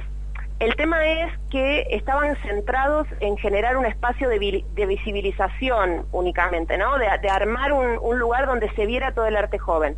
Nosotros mm, nos parece que eso está buenísimo, porque lo que genera un festival, la experiencia cultural de participar de un festival es sumamente enriquecedora, pero queríamos agregar y no dejar de hacerlo, digamos, otras líneas que tienen que ver con la formación de los artistas jóvenes, con la posibilidad de cruzarse con otros Buenos Aires y por otro lado la posibilidad de producir obra nueva. Queríamos encarar solamente uno de los pasos. Eso hizo que la Bienal tuviera que desarrollar eh, de trabajo eh, involucrar a mucha gente y e hicimos aquello que Es tremenda, la comunicación se nos está entrecortando de nuevo. Eh, Luciana nos escucha bien igualmente. Sí, te escucho genial, no ahí puedo creerlo. No, está. Pero genial. Justo en las partes más interesantes se nos está cortando. Ay, bueno, bueno, bueno, entonces no me quejo. Empezamos de vuelta. No, está bien. Y, A lo que iba es, Sí. eh, nuestra ambición, si todo sale bien y esto sigue avanzando y el proyecto de la, de la Bienal se sigue fortaleciendo, eh, nuestra idea, por supuesto, que es sumar a las otras disciplinas, porque de pronto tenés eh, letras, pero también tenés diseño, eh, digamos que son, o moda, que son ámbitos de expresión este, de los artistas jóvenes. Así que ojalá podamos tener muchas y más bienales, pero bueno, paso a paso. Bien, perfecto. Estamos hablando con Luciana Blasco, directora general de Políticas de Juventud. Estamos hablando sobre bandas por barrio. Y una última pregunta, Luciana, que me quedé pensando, ¿no? Porque eh, ustedes eh, recién me contaste que están con eh, las bandas que tocan en este festival, también en algunos centros, eh, en algunos eh, lugares más chicos, etcétera, etcétera. Está como creciendo esta como esta red de bandas que tocan.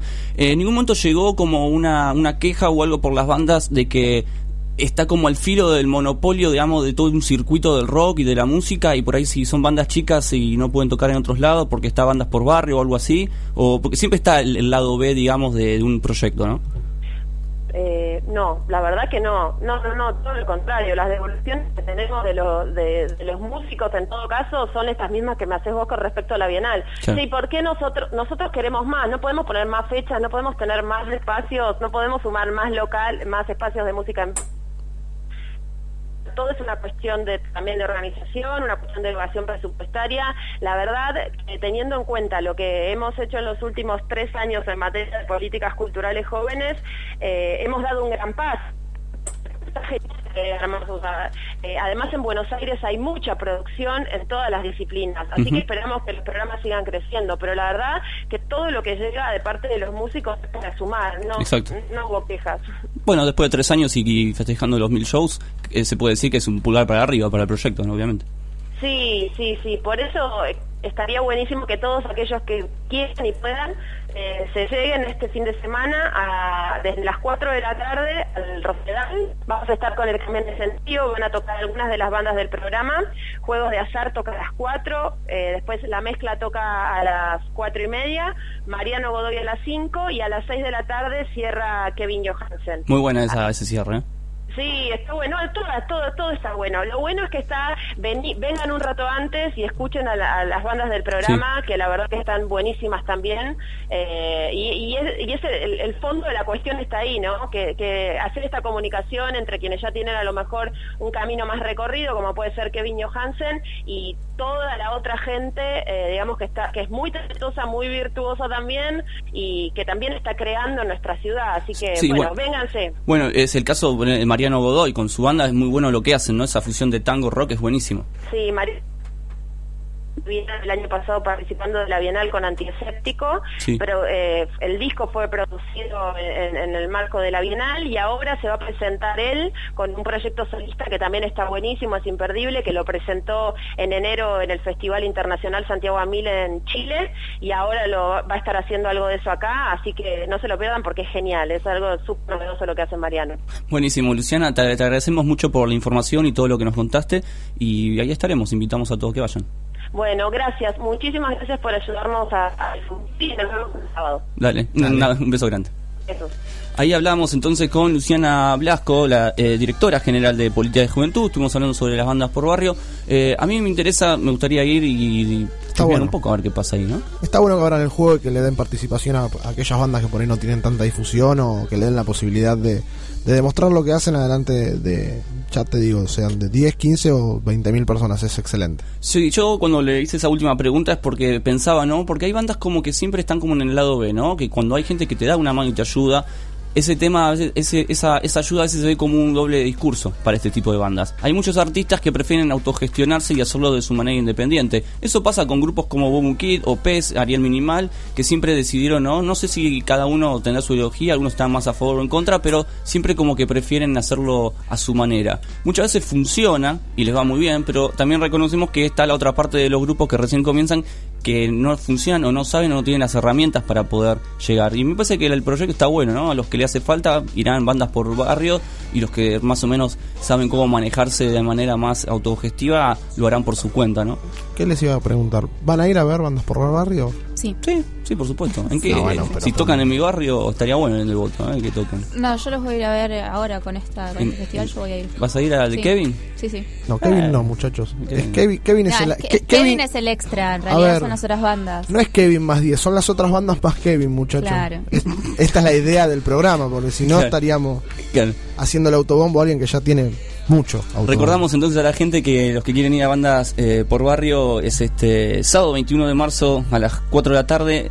eh, va a estar ahí presentándose bueno juegos de azar, como dijo Luciana, la mezcla, Mariano Godoy y Kevin va a estar cerrando. Esto va a ser en el Parque 3 de Febrero. ¿eh? Esto es eh, intersección Avenida Mont e Iraola. Así que están todos más que invitados y vamos a escuchar a uno de los representantes para mí de la autogestión y un ejemplo a seguir, que es el señor Ariel Minimal con su disco solista Un hombre solo no puede hacer nada. Eh, y bueno, en un punto linkea, ¿no? Una banda sola no puede hacer nada. Ariel Minimal y después seguimos con mucho más de cultura pop en vivo, acá por Radio Baires. No hay caminos, pero lo fatal siempre llega. Nos abraza y nos empuja un poco más allá. Quisiera sentir dolor, pero estoy tan dormido que elijo olvidarme. Sé que recordar es aprender.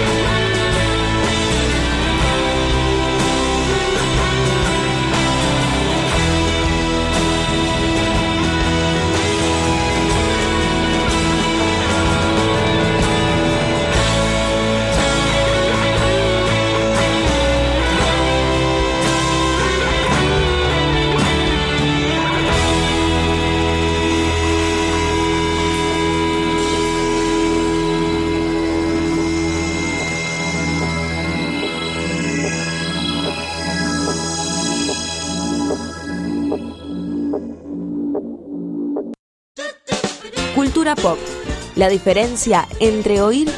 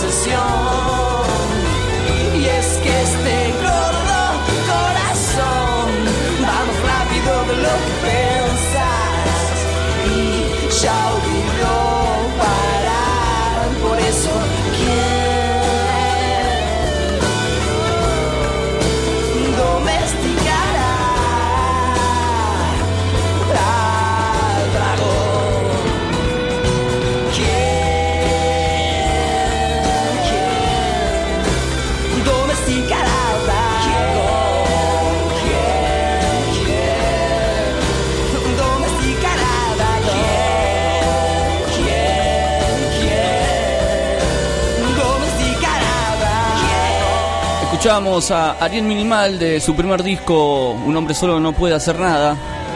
Había sonado recordar es aprender. Esto que escuchamos es domesticar al dragón. Ariel Minimal.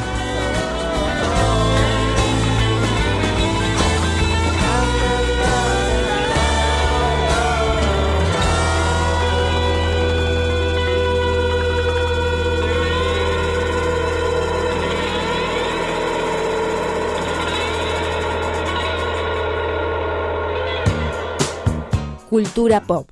La ciudad que te vio nacer.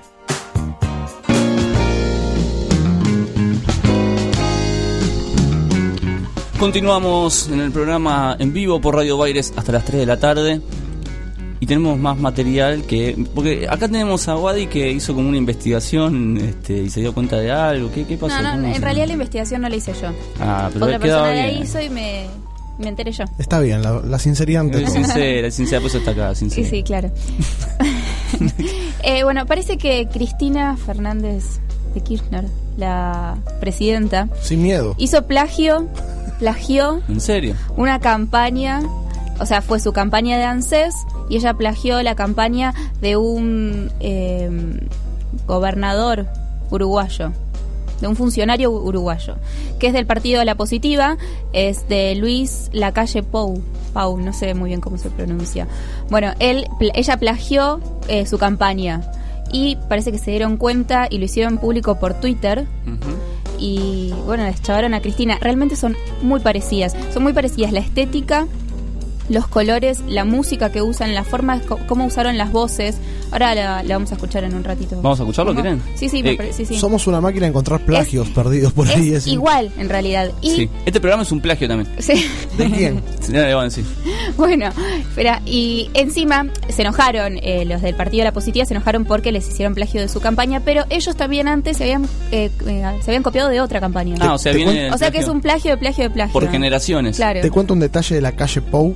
Dale, dime. Es, fue, va, en realidad es ex candidato a presidente uruguayo. Ah, mira. Bien. Bien, ahora sabemos, ahora sabemos Somos de capital, ¿viste? Todo lo que pase después de la General Paz no, no, no sabemos. Claro. Bien, va- vamos a escuchar a ver el.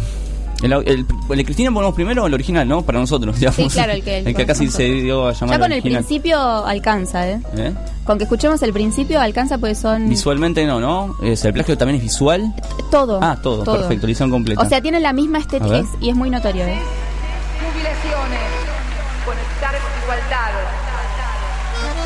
procrear, la asignación universal por hijo. Lo que tiene además es que son como un videoclip sea, es eh, parece una canción. Igual si escuchan el, ante- el, del, el del uruguayo, es más canción todavía igual. Lo más parece eh, el temita de, El tango, del ANSES. el tango es argentino, viejo. Sí, tiene, tiene muy mal diseño, loco. Esto te voy a decir. Está bien, pero el tango es argentino. Si es con tango, perdió el uruguayo. No, no, no, el, eh, creo que no, si no, no me acuerdo, creo que no es con tango el del uruguayo, pero es muy, pa- o sea, es muy parecido en realidad lo que hicieron. De verdad es muy parecido. Bien. Y además procrearon. El gran Es como un rap, ¿no? Claro. Es No, no sé si es un rap. eh, tienen que escuchar Sí. el, cuando escuchen el otro, Un es- el del uruguayo es más canción. A ver, vamos a escuchar el otro. la entonces, canción de ver, la vamos a buscar positiva. el otro. Y el otro es, es igual, ¿eh? Pero que es el mismo estilo, ya. Sí, sí, es la misma gráfica, todo igual. No, no, bueno, yo visualmente no lo estoy pudiendo ver en este momento. Incluye. Es un partido que no levanta muros. Casi lo mismo. Es idéntico. Fuimos más allá, más allá. Eh, qué coro este. Esto es un tema calle 13 igual. Es el, el tema de claro. Tiene más onda este igual, ¿eh? Sí. Con L. O sea que hicieron un plagio malo encima. Y, y sí. ¿Viste? O sea, Bueno, No, igual son, tienen muy. O sea, la gente de posta, que los- los- el equipo que tienen de marketing que les hacen esto, de publicidad, muy mal gusto tienen. ¿eh? Tremendo el mal gusto que tienen. Nosotros venimos es, terrible, es terrible. Este tema me hace acordar, si le pones una guitarra eléctrica, me hace acordar a Lou A Reed con Metallica. Yo, yo por lo poco que pude escuchar de los dos, o sea, no, no los estoy escuchando completo. En uno hay más contenido político y de cosas que se hicieron y el otro es como que viene prometiendo cosas. Bueno, porque uno es la campaña. No, esa es una buena uno es la campaña de elección y el otro es la campaña que están haciendo por Lancés. Claro, o sea, parece es uno de un lado es un canto opositor de la actualidad y bueno, del otro lado es lo que venimos teniendo hace años Claro. en el país, Bueno, y proyectos con- cumplidos. Claro. Y con esto hubo posibilidades de problemas legales. Posibilidades de que haya problemas legales. Que la FLUF, que es el que hizo la, la campaña publicitaria, dijo que, que bueno que pensó en algún momento en hacer eh, alguna alguna demanda, pero se sintió contento con que se con que se difunda por las redes, que todos sepan que los habían plagiado. Le hizo más campaña a. Cristina ahora que la misma campaña Sí, que hicieron ellos como sí. publicitarios. Claro, no se les cae una idea ni siquiera con la campaña publicitaria. Claro. Bueno, y ellos anteriormente se habían eh, se habían copiado de otro de otra campaña electoral de, de Uruguay, encima que es Ah, una en la que están corriendo, eh, que parece de tipo de, de marca de zapatillas. O parece una publicidad de eso, bueno, pero es una, una publicidad de campaña electoral, que parece que están haciendo tipo videoclip. de Es buenísimo.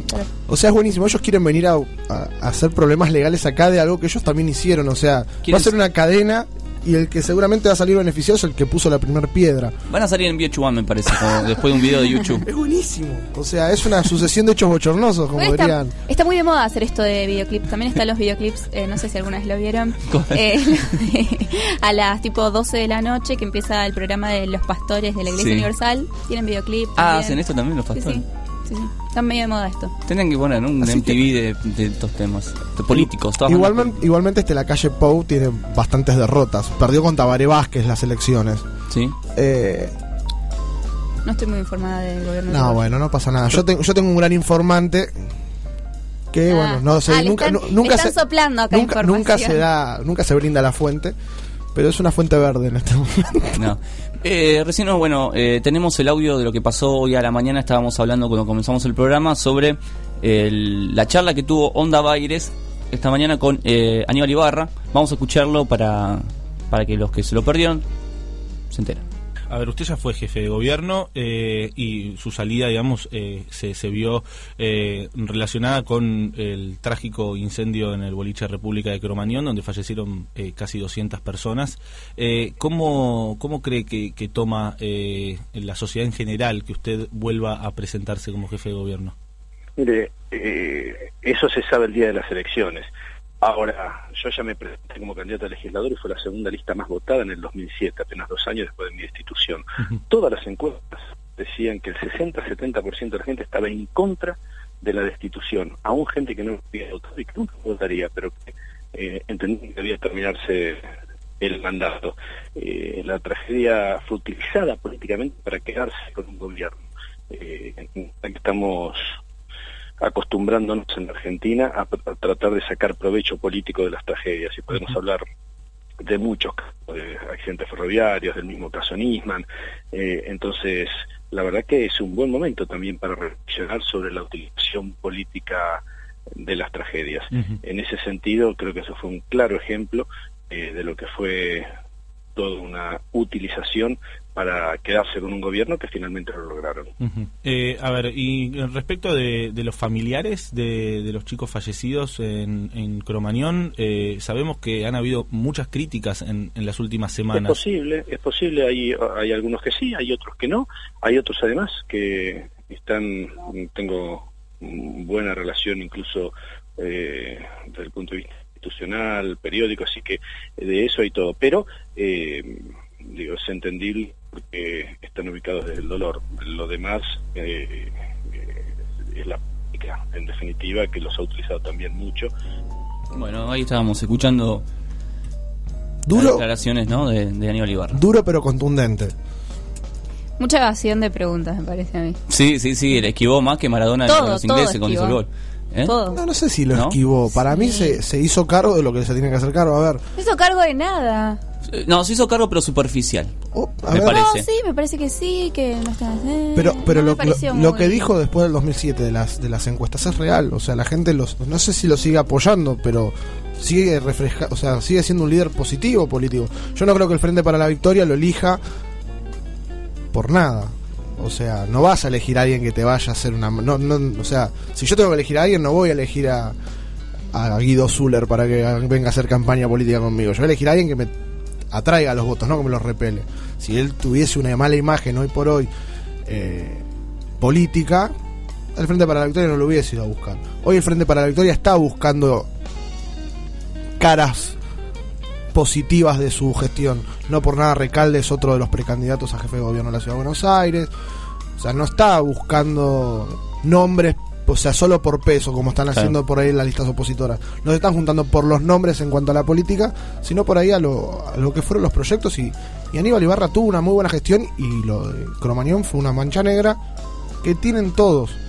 O sea, que alguien me, o sea, que me pueda decir Pero le estamos un- sacando responsabi- una responsabilidad muy importante No. dici- diciendo eso. O sea, en- puede ser que pase, y bueno, se, tendría que haber habido una regulación que no hubo y que realmente fue- es muy importante lo que pasó. ¿Y cuántas, cuántos lugares más que te- te tendría que haber clausurado no se clausuran hasta hoy? Y bueno, pero eso sí- ese es el problema, que sigue faltando todo ese tipo de regulación. Y si no se toma en cuenta algo que fue tan importante, me parece que está- o sea, estamos cerrados ahí.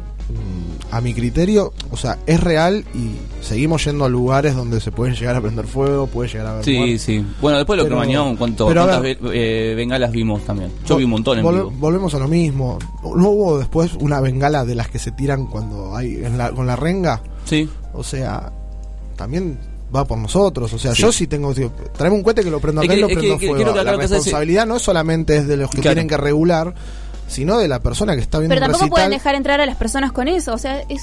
Es una, es, para mí eso es, una, es una pirámide O sea, de, son de- muchas de cosas, responsabilidades. Está bien, pero cortamos la cabeza y no vamos directamente al grano.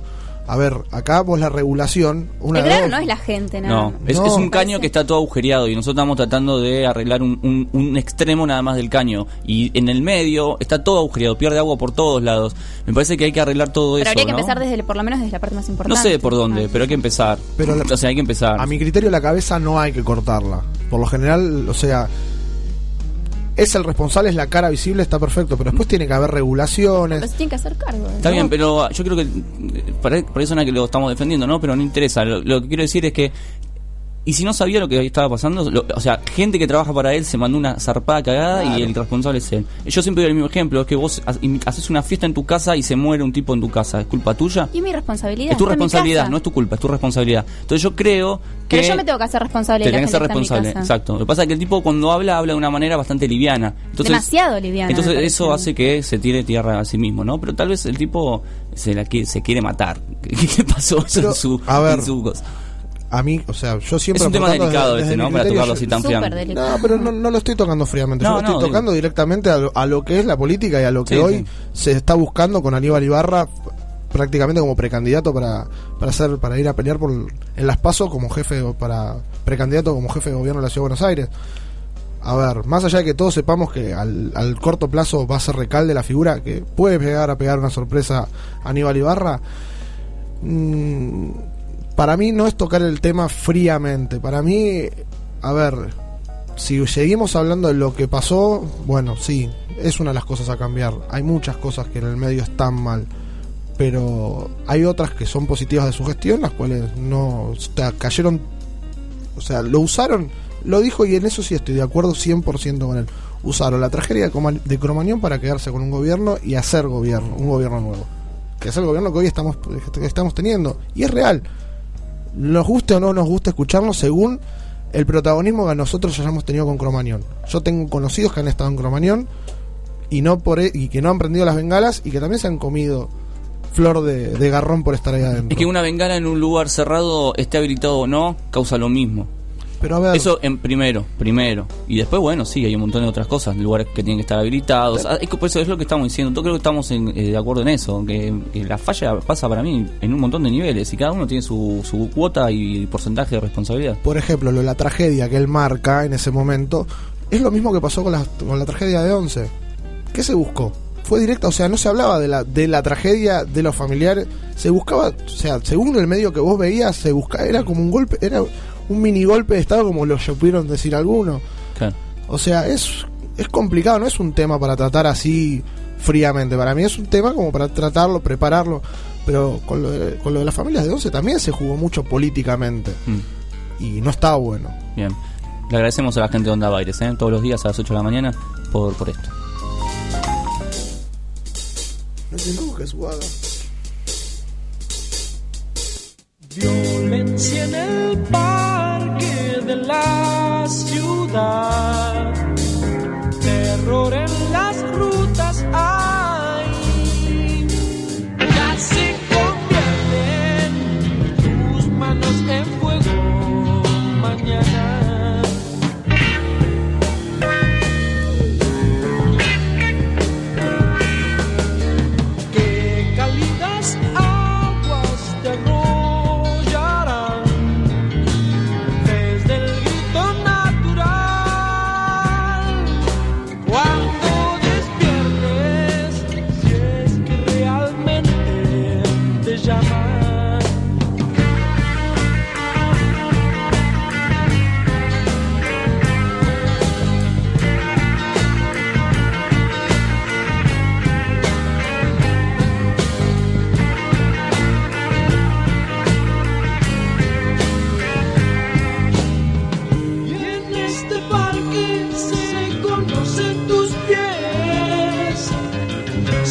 Everybody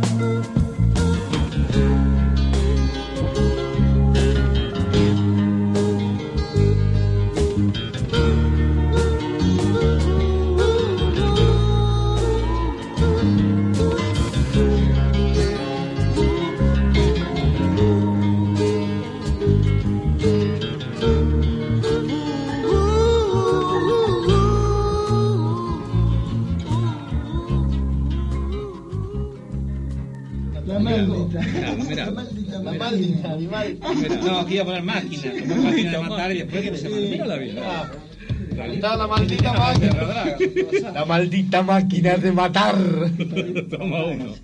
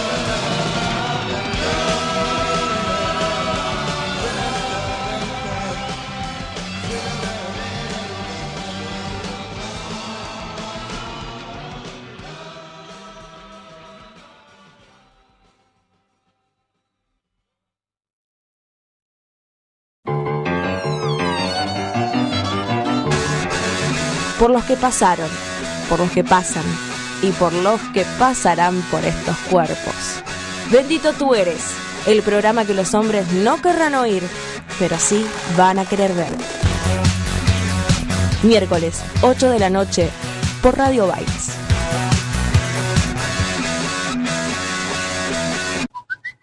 No, no es tu teléfono, es el inicio del espacio publicitario.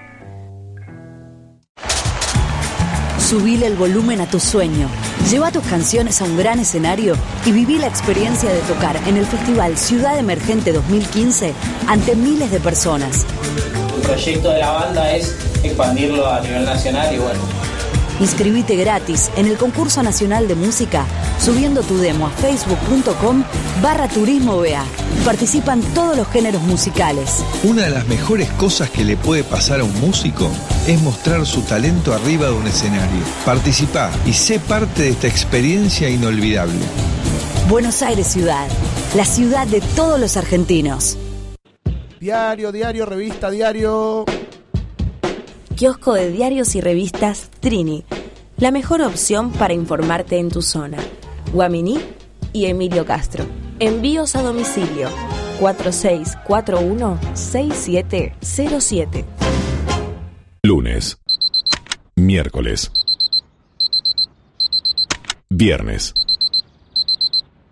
Cuando sabes todo lo que te ofrece la ciudad, lo querés hacer todo. Entra a www.buenosaires.gov.ar barra Agenda Cultural y descubrí todo lo que pasa culturalmente en la ciudad de Buenos Aires. Haciendo Buenos Aires. Buenos Aires Ciudad. Fin del espacio publicitario. Seguí escuchando Radio Baires. Buenos Aires no descansa, nosotros tampoco. Estas son las noticias del día.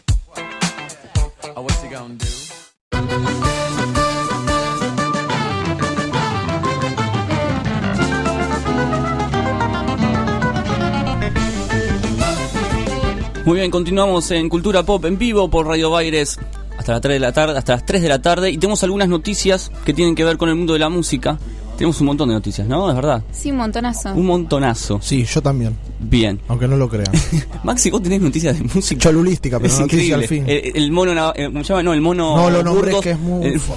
¿Burgos es, es Mufa? No, Navarro Montoya. No lo nombré, dije el mono Navar. Ni Pugliese puede Navar, él. dije Navar. Eh, bueno, eh, ¿te acuerdas Burgos cuando cantaba? Horrible. Mi hijo será un Rolling Stone. Nah, no, no, no pongas así. Creo que como músico era buen arquero. Como música. Claro, como músico era muy buen arquero. Nada que ver una cosa con la otra. Bueno. ¿Y qué va a pasar entonces? ¿Qué? ¿Qué? Bien, voy a leer una noticia. Tiene que ver con Ringo Starr, por Ah, ejemplo, que acaba de sacar disco nuevo. ¿Sí? En realidad es el corte de difusión. Si van a la página de Radio Baires van a poder ver el videoclip. El, el tema se llama Podcast from Paradise. La canción es bastante rara, la verdad. Tengo que admitirlo. No, no es una gran canción de Ringo. Pero... ¿Está ahí el videito? Mira qué lindo es el videito. Qué ahí lo pueden, eh, lo pueden ver. Qué grande este hombre de verde. ¿eh? Sí, vamos a escuchar un poco el tema. Mientras tanto, mientras acompañamos el video. Escuchen esta canción, ¿eh? No es muy power, ¿eh? ¿Te gustó Hielo Submarine? ¿Cómo? Hielo Submarine, ¿te ¿Qué es- gustó? ¿Qué es eso? Uf. ¿Cómo pasó la prueba?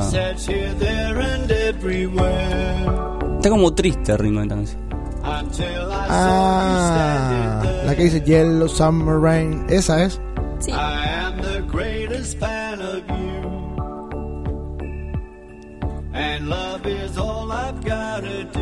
Es como una calecita el tema. Sí. Es un tema de calecita. La cosa que Ringo Starr eh, presentó este video, el disco va a salir en marzo, finales de marzo. Y se espera un gran trabajo. El anterior ha sido una especie de EP, eran como 5 o 6 canciones y se llamó 2012. ¿Todas así son las canciones? No, espero que no. Te lo pido por favor, Ringo, espero que no. Porque si no la pones tipo 12 de la noche y es un es, es mejor que la Plazolam. Igual la última, los últimos discos de Ringo son bastante interesantes. Digo bastante porque no le dan mucha mucha difusión a los discos. Y él siempre que hace un show en vivo toca canciones de los Beatles. No le da como mucha pelota a su catálogo, Ah, ¿no? ni y tiene un catálogo interesante. ¿Cómo? Ni él mismo se da bola. Sí, pero ese tiene la autoestima bastante bajo. Debería ir con el taller de autoestima del Brujito Más. ¿No es que cuando fue cuando fue el recital de él decía que pedía por favor que cante en Sí. Ringo? Entonces, ¿dónde tiene la autoestima baja? Lo tiene bajo. Porque nosotros lo vimos cantar igual. Y él, por las dudas, lo Avisaba pide. que- Por las dudas, ¿no? ¿Qué sé yo? Bueno. Bueno, noticia de, mm, de Sinead O'Connor. Sinead O'Connor. Sinead O'Connor, me encanta la Esa. irlandesa. Bueno, no va a cantar más su éxito Nothing Compares to You. ¿De qué se están riendo? Me encanta esa. No va a cantar más. ¿No va a cantar más este tema? No, no, no. Después de 25 años de cantarlo, de que fue el éxito el que la, con el que se hizo conocida. Sí, Bueno, no lo va a cantar más porque dijo que ya no se siente identificada con ese tema y que es- estaría como fallando con su público si canta algo con lo que ella no se siente identificada. No. Quizás es como la mejor excusa para no cantarlo más, bueno, tiene ganas, ¿no? ¿Quieres? A ver. Pero ella dijo eso, como para ¿Sabes que nadie sabes lo que va a hacer? No lo va a cantar más por 10 años. Y cuando se esté por morir va a decir, lo voy a cantar ahora, voy a hacer un show, vengan todos. La va a juntar en pala, se van a salvar todos. Este tema los es- hijos, los nietos, todo lo que le quede. Igualmente este tema no es de ella, es de Prince, ¿no? Sí. Sí, sí, sí. O sea, ni siquiera gana plata con esto. o sea, Bueno. no Pero a es, es como un... Es muy importante para... Va, qué sé yo, yo, yo conocí cuando era chica, mi papá un día me puso este tema y era el único que conocía de ella y me, me encantaba. yo saqué pasajes para ir a ver el show de Sinead O'Connor, pero ahora con lo que me contás no voy a ir, porque yo iba por esta canción nada más. Bueno, terrible. Qué lindo tema, qué romántico, ¿no? Vamos a besarnos todos. Deja, Rufo, Voy a ahí. besar al, al operador de cámaras. ¿Me estás escuchando? Te queda dar un beso. Bueno, entonces no lo va a hacer más. Es como No. Spinetta cuando muchacha bajo de papel. Claro. Que después lo hizo cuando estaban todos Se medio puso en rebelde. forfait. Bien. Claro. Obvio. Bien, bien. Es la forma de ser marketinero. Claro. Tengo una noticia que tiene que ver con los hermanos Gallagher. Todos sabemos que siempre se pelean. Sí. Los hermanos Gallagher son como la versión nueva de los hermanos Davis, ¿no? De la banda Los Kings, una banda de los 60, que estaba Ray y Dave Davis, y ellos siempre se peleaban y hacían ese tipo de escandalete. Después en los 90 vinieron los hermanos Gallagher. Parece que en su cuenta de Twitter, Liam publicó una foto en la que se lo ve con un pase para el concierto que va a dar su hermano con su proyecto solista, ¿no? Eh, Noel Gallagher, eh, High Flying Birds. Dice que será, eh, dice Noel que no sabe si es eh, por un tema de dinero o qué, pero la, la banda BD Ice se separa y él es como que quiere intentar volver con, con Oasis.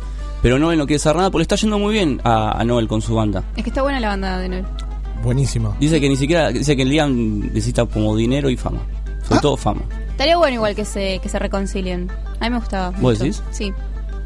Es, es muy bueno Oasis. Pasa que los últimos- el último disco estaba bueno Oasis. Tenían una buena, hicieron como una buena despedida. Sí. Pero la banda de Noel es tremenda. Sí, es verdad. Está todos los hits ahí, buena, Sí. Este es el corte nuevo, escucha.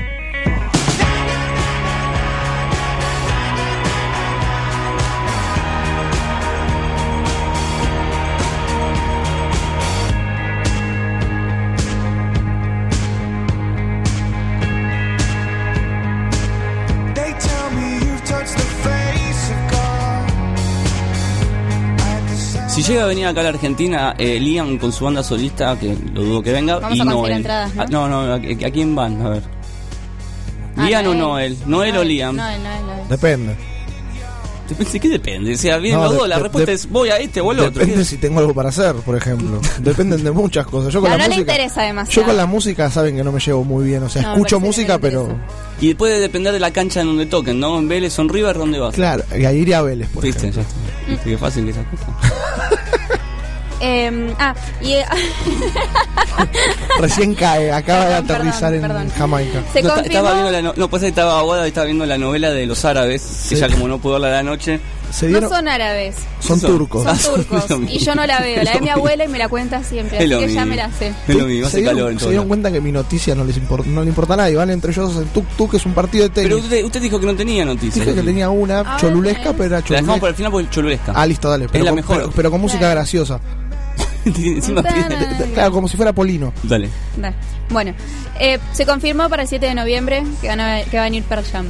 Bien. Así que, bueno, por, eh, va a venir al Estadio Único de La Plata y las entradas se van a vender por Ticketek. Todavía no están a la venta, pero bueno, ya podemos estar contentos porque viene. ¿En serio? Sí. ¿Vas a irlo a sola fui a ver a Pearl Jam. ¿Cuándo? Eh, ¿El la primera- 2009? eh, sí.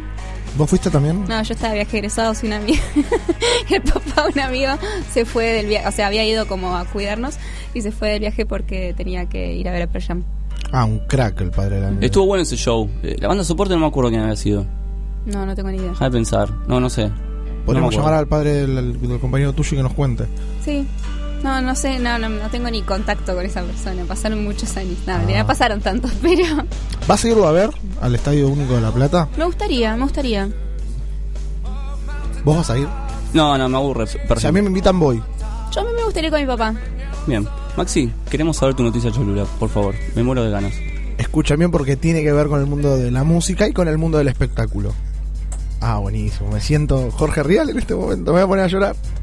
Ah, la música. Espera, espera. espera. No, vamos a dejarlo que empiece. Tienes que hacer la presentación como Sí, si fuera Jorge no, Rial. No, no, no, no, me, daría Pero pará, mucha- sacate los auriculares. Hacelo caminando, dale. ¿Cómo sería Enfócale, la ponelo a él. presentación de No, no seas- Ponelo a él, dale, sacate, No, sacate. no seas- Ah, dale, vamos, vamos, vamos. ¿Qué querés que haga? Sacate y venís. Sacate. Entras al programa y te sentás y tiras la noticia, dale. Ya. Vamos, eh, espera, eh. Vamos a los oyentes les vamos a decir que vamos a hacer una obra de teatro en vivo.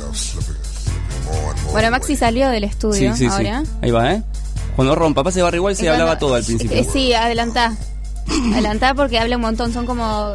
Ahí va, ahí va 20 queriendo, segundos, ¿eh? ¿eh? Sí, no, son- son no. como 20 segundos. ¿En serio? Sí. Ya qué linda voz, el sapo negro se llama, les decía. Ya va, eh. Maxi está enojado. No es una excusa para sacarlo del estudio a Maxi, esto de verdad. Ahí En va. realidad, él tendría que tener la excusa. Anda entrando, anda entrando. Esperá, esperá, Maxi, eh. Ahí hace una, un girito, vueltita, desfilá. Voy a desfilar, olvidate. Tres años estudiando periodismo. Acá, vamos acá, vamos acá, tenías que hacer el giro. Nos paramos de nuevo, por favor. Acá, girito, piecito así. Muy bien. Saluda a la cámara, muy Bueno. bien. Tres años estudiando bien. periodismo. Lo- Los acabo de tirar todos a la basura en Entretene. 20 segundos. Rihanna Sí. Rihanna. niega su relación con Leonardo DiCaprio. ¿Había posibilidad de que Rihanna tenga una relación con Leonardo Sí, DiCaprio? se los vio por diferentes lugares juntos. Pero, pero, ¿en qué momento Rihanna empezó a salir con Leonardo DiCaprio? La verdad, yo no puedo desmentir algo que nunca me enteré. Yo tengo varias fotos, no sé si quieren que las suba, que las muestre, se las puedo mostrar. Hay varias fotos de Rihanna y Leonardo DiCaprio Juntos. cariñosos. Mm, No sé si cariñoso, se lo ve un poco distante, un metro de distancia. El año pasado salió una nota de que Leonardo DiCaprio declaraba su homosexualidad. No entiendo. Bueno, Estoy ayer, pasó algo parecido con, con Lady Gaga, la amiga de la negra. ¿Y? Y. no, homosexual no creo que sea. Aparte, ¿A varios. dónde iban varios a comprar cartera juntos? no, no sé, desconozco, pero. ¿Para qué se van a juntar Leonardo DiCaprio y Rihanna? Si no? se- bueno, No, pero no a encuentro Rihanna. ningún Yo te punto puedo de- explicar para qué. Es según Pero sí, igual. por eso, si está desmintiendo. Por lo, no mismo que entiendo me para qué junta- otro tipo de- por lo mismo que me juntaría yo con Rihanna. Por lo Bueno. mismo. El sonido. Eh, bueno, negó totalmente su relación, su vínculo amoroso con la gente de. con, con Leonardo DiCaprio. Las Bueno. fotos son como Son comprometedoras. Sí, Siempre sí. empiezan desmintiendo. Siempre. No sé. Después se los encuentran Acá en una playa en Aruba. No, no, no, mirá, me vio, me vio la notebook. Mira la playa en Aruba. A ver, acércate, No, no por lo había visto. La playa en Aruba. No. Odio, odio esas tangas que usan las minas en Estados Unidos. Acá, acá, acá. ¿Qué es un calzoncillo? ¿Qué, qué usa Rihanna? Un calzoncillo. Bueno, yo ahora no estoy viendo. Sí, le contamos a la gente que está escuchando por eh, la radio que estamos en las cámaras mirando la bombacha de Rihanna. La bomba. Es un bombachón, parecen los pantalones que usaban en el Mundial Bueno, ahora está de 78. moda, chicos, está de moda la bombacha grande. ¿En serio? Sí. ¿Vos usas bombacha grande? A veces. Depende En- del día. Depende cómo me levanto, bombacha grande, bombacha chiquita. Tremendo. Cosa que uno se entera, ¿no? Así que bueno, Bien. si querían verlos juntitos, no va a ocurrir. Seguramente debe ser para promocionar alguna futura película de Leonardo DiCaprio que va a cantar Rihanna y están haciendo todo este autobombo para que. Claro. Pero no creo que pase. Bien, después de este momento de- debemos desintoxicar el aire. Para eso vamos a escuchar a uno de los grandes de la música. Escuchen esto. Luis Alberto Spinetta haciendo los libros de la buena memoria con Invisible. Y después seguimos con mucho más de cultura pop hasta las 3 de la tarde. Vino en tibia, sueños al jadear. Desde su boca, de verdeado dulzor. Y entre los libros de la buena memoria se queda oyendo como un ciego frente al mar. Mi voz le llegará, mi boca también. Uh, tal vez le confiaré que eras el vestigio del futuro.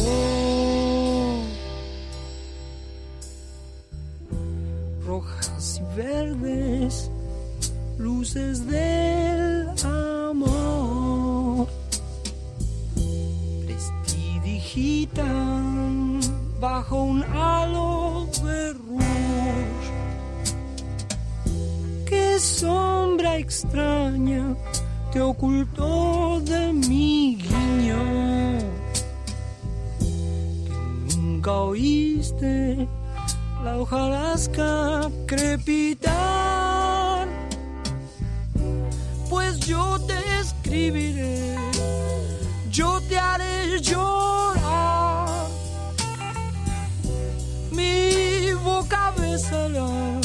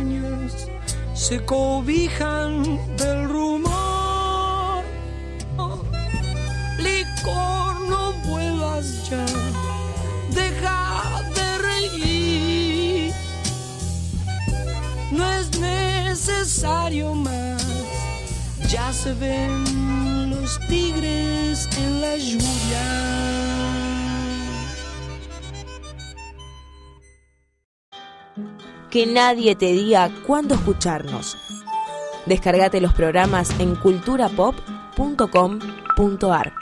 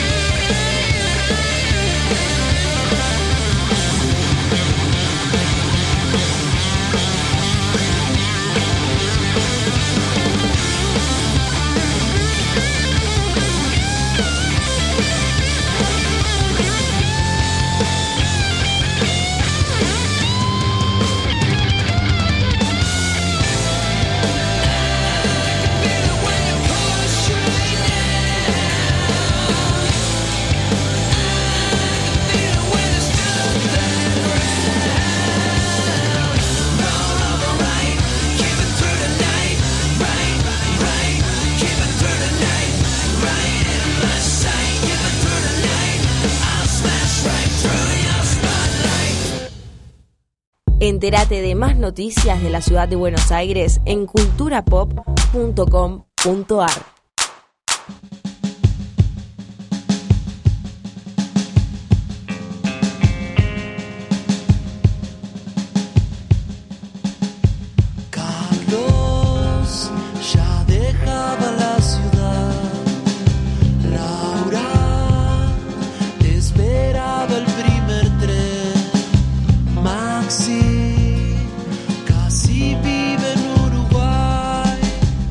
Regresamos eh, Cultura Pop en vivo por Radio Baires hasta las 3 de la tarde. Tenemos eh, en línea a uno de los protagonistas de Bandas por Barrio que se va a estar presentando junto a Kevin y otro tanto otras bandas más. Vamos a pasar la, la- la- la lista de la, de la gente que toca. Eh, Mariano Godoy, lo tenemos en línea. Mariano, ¿cómo estás? Te habla Sebastián, Maxi y Guadalupe. Muy bien, hola, ¿cómo están ustedes? Bien, gracias por, por atendernos y estar ahí con nosotros. Buenísimo, ¿no? es, poder difundir un poco lo que hacemos. Eh, estábamos escuchando Antiséptico. Esta, eh, ¿Es tu banda actualmente? No, Ya no están más. Porque estu- estuvimos hablando con Luciana y claro, nos dijo como que estaba solista y dijimos, ¿qué pasó? Claro, vos estu- esta- habías estado con antiséptico y ahora Está estás, solista. estás solista, solito, Sí, solito. Sí, bueno, cosas que pasan y y de alguna manera algunas de las canciones de Antisépticos se rescatan y las voy a seguir tocando porque son algunas canciones mías. También aprovecho para agregar algunas canciones nuevas Sí. y algunos covers y empezar a encontrar como mi propuesta solista. O sea, lo- el- yo ya venía trabajando de alguna forma de manera solista, pero con un repertorio y una estética eh, alternativa a lo que era el grupo, digamos. En el grupo ponía mis canciones eh, que sentía como terminadas y, y- y listas para mostrar y después armaba un espectáculo eh, alternativo donde presentaba algunas cosas instrumentales o música que hice para alguna película o canciones que quedaron afuera del disco. Claro. Entonces venía trabajando pero de esa manera. En cambio ahora, eh, al no estar más con antiséptico, tengo que salir con una propuesta eh, y mezclar esto, ¿no? Como ese mundo medio alternativo que estaba presentando de, de manera solista y algo eh, que donde pongo mis canciones eh, que siento que tengo ganas de, de- de cantar todos los días, ¿no? Las alternativas, digamos. Claro, claro. Así Sí. que estoy como rearmando todo eso y en esa en ese rearmado de todo surge esta fecha eh, con Kevin que es buenísima, o sea, porque eh, creo que es, eh, también ayuda a enfocarme un poco. Claro, seguís con, eh, siguen eh, en tus canciones nuevas eh, ese ingrediente del bandoneón y la fusión con otros estilos, no sea el tango, por ejemplo. Claro, claro, creo que Esa es tu marca, ¿no? Digamos. creo que sí, que eso por ahí era lo que le aportaba a la banda era el bandoneón y la cuestión más folclórica y tanguera. Y la banda ponía como el- la cosa más rockera, digamos. Eh, ahora en esta etapa más solista, si se quiere, voy a, a por ahí levantar un poco esos rasgos, digamos. Vamos a hacer al- algo de Piazzolla, por ejemplo, Qué bueno a un plan de rock, pero pero pero sí, o sea, va a estar como más enfocado a, a esa estética, a, Mm. esta, a esta cuestión entre, como decías, ¿no? con, con- con rasgos de tango y, y con rasgos de folclore. Qué interesante eso. Bueno, recién mencionaste a Piazzolla y la semana pasada estaba viendo la tela Tangueto, que también hicieron Libertango, ¿no? Una versión media electrónica. Y me quedé pensando, ¿no?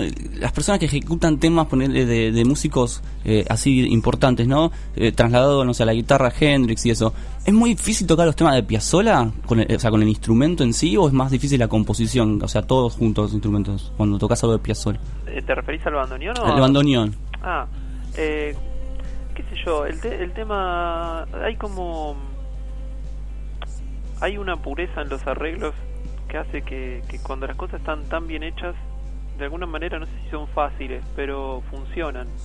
O sea, por ahí es complicada alguna digitación o algún pasaje, pero pero funciona. Todo lo que escribió Piazzolla funciona tan bien armónicamente y, y musicalmente que, que es buenísimo. O sea, sale fácil, digamos. Mm. Si, si más o menos tocas ese estilo y ese tipo de cosas, eh, suena, siempre suena. Y en ese caso, en ese tema de Libertango, que es el mismo que vamos a hacer nosotros, eh, se cita mucho y se toca mucho ese tema porque aparte ya el, el- el título, ¿no? El- de, de- de la libertad, ¿no? Claro. Está un poco hablando. Entonces es como que todos los géneros a veces toman esa ese, ese tema para, para expresar, ¿no? Es, es- es tremenda como la melodía puede expresar como cosas de no sé, lo, lo inefable de la libertad o, o no hay palabras para describir qué es la libertad, pero escuchas ese tema y, y es tremendo como te, te provoca un montón de cosas. En este caso, eh, un poco relacionado con, con la búsqueda esta que, que voy a tener durante este año, digamos, de, de mi, mi carrera solista que empieza ahora, digamos, eh, un poco la idea es improvisar más. Bien. Siento que, que un poco se, se cae mucho en el molde de, de lo que uno establece un repertorio y viste y las bandas lo tocan en cualquier teatro de cualquier lugar de cualquier país siempre igual la lista siempre igual la luz se prende en el mismo lugar y, y por un lado eso te genera como una efectividad total porque siempre tenés un, un nivel asegurado Pero no falla, sabes que no falla. y no falla No asumís pero- riesgos. y pero por otro lado es como cosificar un poco el público no porque estás tocando lo mismo a, a un tipo de no sé de acá de Palermo a las 5 de la tarde que en un boliche a las no sé 3 de la mañana en Tucumán no sé y es medio raro no porque la- las estéticas cambian los olores cambian la gente cambia también no sé el clima cambia está Tal cual. bueno quizá tomar cosas de ese lugar y la improvisación eh, genera eso no o sea entonces Sí, mismo si te tocas a la tarde que tocar a la noche, ¿no? Claro, para mí es como diferente la situación. Entonces, un poco la, la onda de tocar Libertango ahí es tener una parte pautada y otra que sea obviamente como la- Claro. un momento de libertad de ahí de improvisar, que también es un poco te genera nervios porque hay un montón de gente que no te vio nunca y, y, y lo- y va a estar ahí mirándote y va a estar lleno de gente y todo y bueno, Claro, por ahí ese- te equivocás y sale mal, pero bueno, también si sale bien está buenísimo y eso es la, la- la improvisación que para mí hay que volver un poco. Antes las bandas lo hacían mucho más eh, y está muy está un poco aburrido a veces ir a ver un show y vas a ver el mismo show a otro lado y es igual igual igual y el tipo habla entre el mismo tema y el mismo otro tema y por ahí dice lo mismo y es, es mucho me parece viste Mm. Sí, sí, es una presión eso, de armar una lista cuando sabes que no, por ahí no te conocen tanto, con qué voy, ¿no? ¿Qué muestro? Eso es bueno, confiar un poco en, tu, in- en, en el instinto, ¿no? En tu instinto y en el catálogo que tenés en ese momento. Sí, también en el público. el extremo sería definir la lista ahí Claro. eso me encantaría pero bueno no es mucho también y es Mariano, vos tenés una ventaja, vos tocas casi último.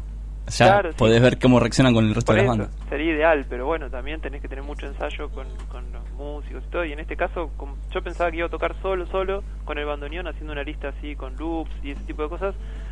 Y al último, como que es verdad, hablé con un, un poco los organizadores y, y al estar justo antes de Kevin y ser a la tarde y al aire libre, por ahí no daba ser un set tan tan intimista, ¿no? Entonces, eh, vamos, voy a tocar con, con un grupo, digamos y este grupo ensayamos una vez, por ejemplo. Son todos amigos que, vienen, así que bueno, vamos a hacer una lista. La lista la tuvimos que pautar, no podíamos salir ahí definiendo qué temas tocábamos. Eh, contame, eh, Mariano, estamos hablando con Mariano Godoy, que va a estar tocando en bandas por barrio. Eh, hoy hablamos eh, al principio del programa con Luciana Blasco, la directora general de Políticas de Juventud. Y ella nos contaba el proceso, cómo era el tema de las bandas, el apoyo que le daban. Contame vos que sos la banda, digamos, en algún punto, el músico que está, que participó, que está ahí. ¿Cómo es, eh, es, eh, la, digamos, eh, desde tu lado, ¿no? ¿Cómo, ¿Cómo es el trabajo? ¿Cómo trabajan con ustedes? Si es así o si superaron tus expectativas, ¿cómo, cómo es? Sí, o sea, de, de barrios por, de bandas por barrio es como que eh, el año pasado cuando estaba con el grupo se encargaba el, el guitarrista de todo eso, digamos, y, y estoy un poco alejado de, de- de lo que te puedo decir de, de, todo lo que se hace, porque no sé Mm. bien la prensa y todo eso cómo era, ¿viste? Sí. Pero me acuerdo que siempre funcionó bien, que fuimos a tocar y los horarios que, que estaban se cumplieron, que los sets estaban buenísimos, que el sonido estaba buenísimo, que la convocatoria por lo general es buena y, y todo eso. Lo que sí estuve más vinculado a la, Bienal, porque con Antiséptico Sí. ganamos el, el premio. Eso sí, por ahí te puedo hablar un poco más, porque ahí estuve como Claro. su- súper metido, digamos. Eh, no sé si la pregunta se refería a eso o a bandas por barrio, me perdí. No, no, bandas por radio, eh, bandas por barrio, también el Bienal, porque estuvimos hablando también de, de, de eso. Contame, contame cómo fue eso. Claro, la Bienal, o sea, ahí estuve mucho más eh, como metido y la verdad que me sorprendió porque eso lo viví muy de cerca en todo sentido, desde hacer los talleres que, que permite la, la Bienal una vez que, que estás seleccionado, talleres de formación que me parecieron buenísimos y, y también todo el apoyo, digamos, más allá de lo económico, el apoyo siempre y la, la no sé, viste, como la predisposición.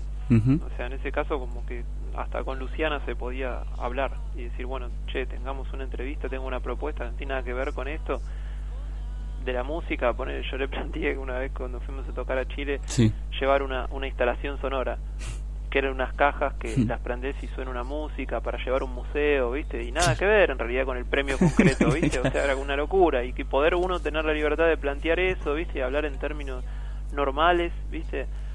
Digo esto porque a veces los músicos, o mis colegas músicos tienen el, el miedo de al, al relacionarse con algo político también, ¿no? Porque depende del gobierno de la ciudad, como que tienen miedo de que se meta mucho toda la parte política, ¿no? Claro. Todo eso, ¿no? Ah, bueno, y te ganaste el premio de la Bienal, entonces tuviste que hacer el disco, no sé, amarillo, ponele, no sé, Sí, sí, sí. cosas, ¿viste? Sí. Como que y nada que Macri ver. te da Sí. No, del discurso antes que vos salgas al escenario. Claro, todo eso no nada que ver, como nada más alejado que eso, y eso me parece lo...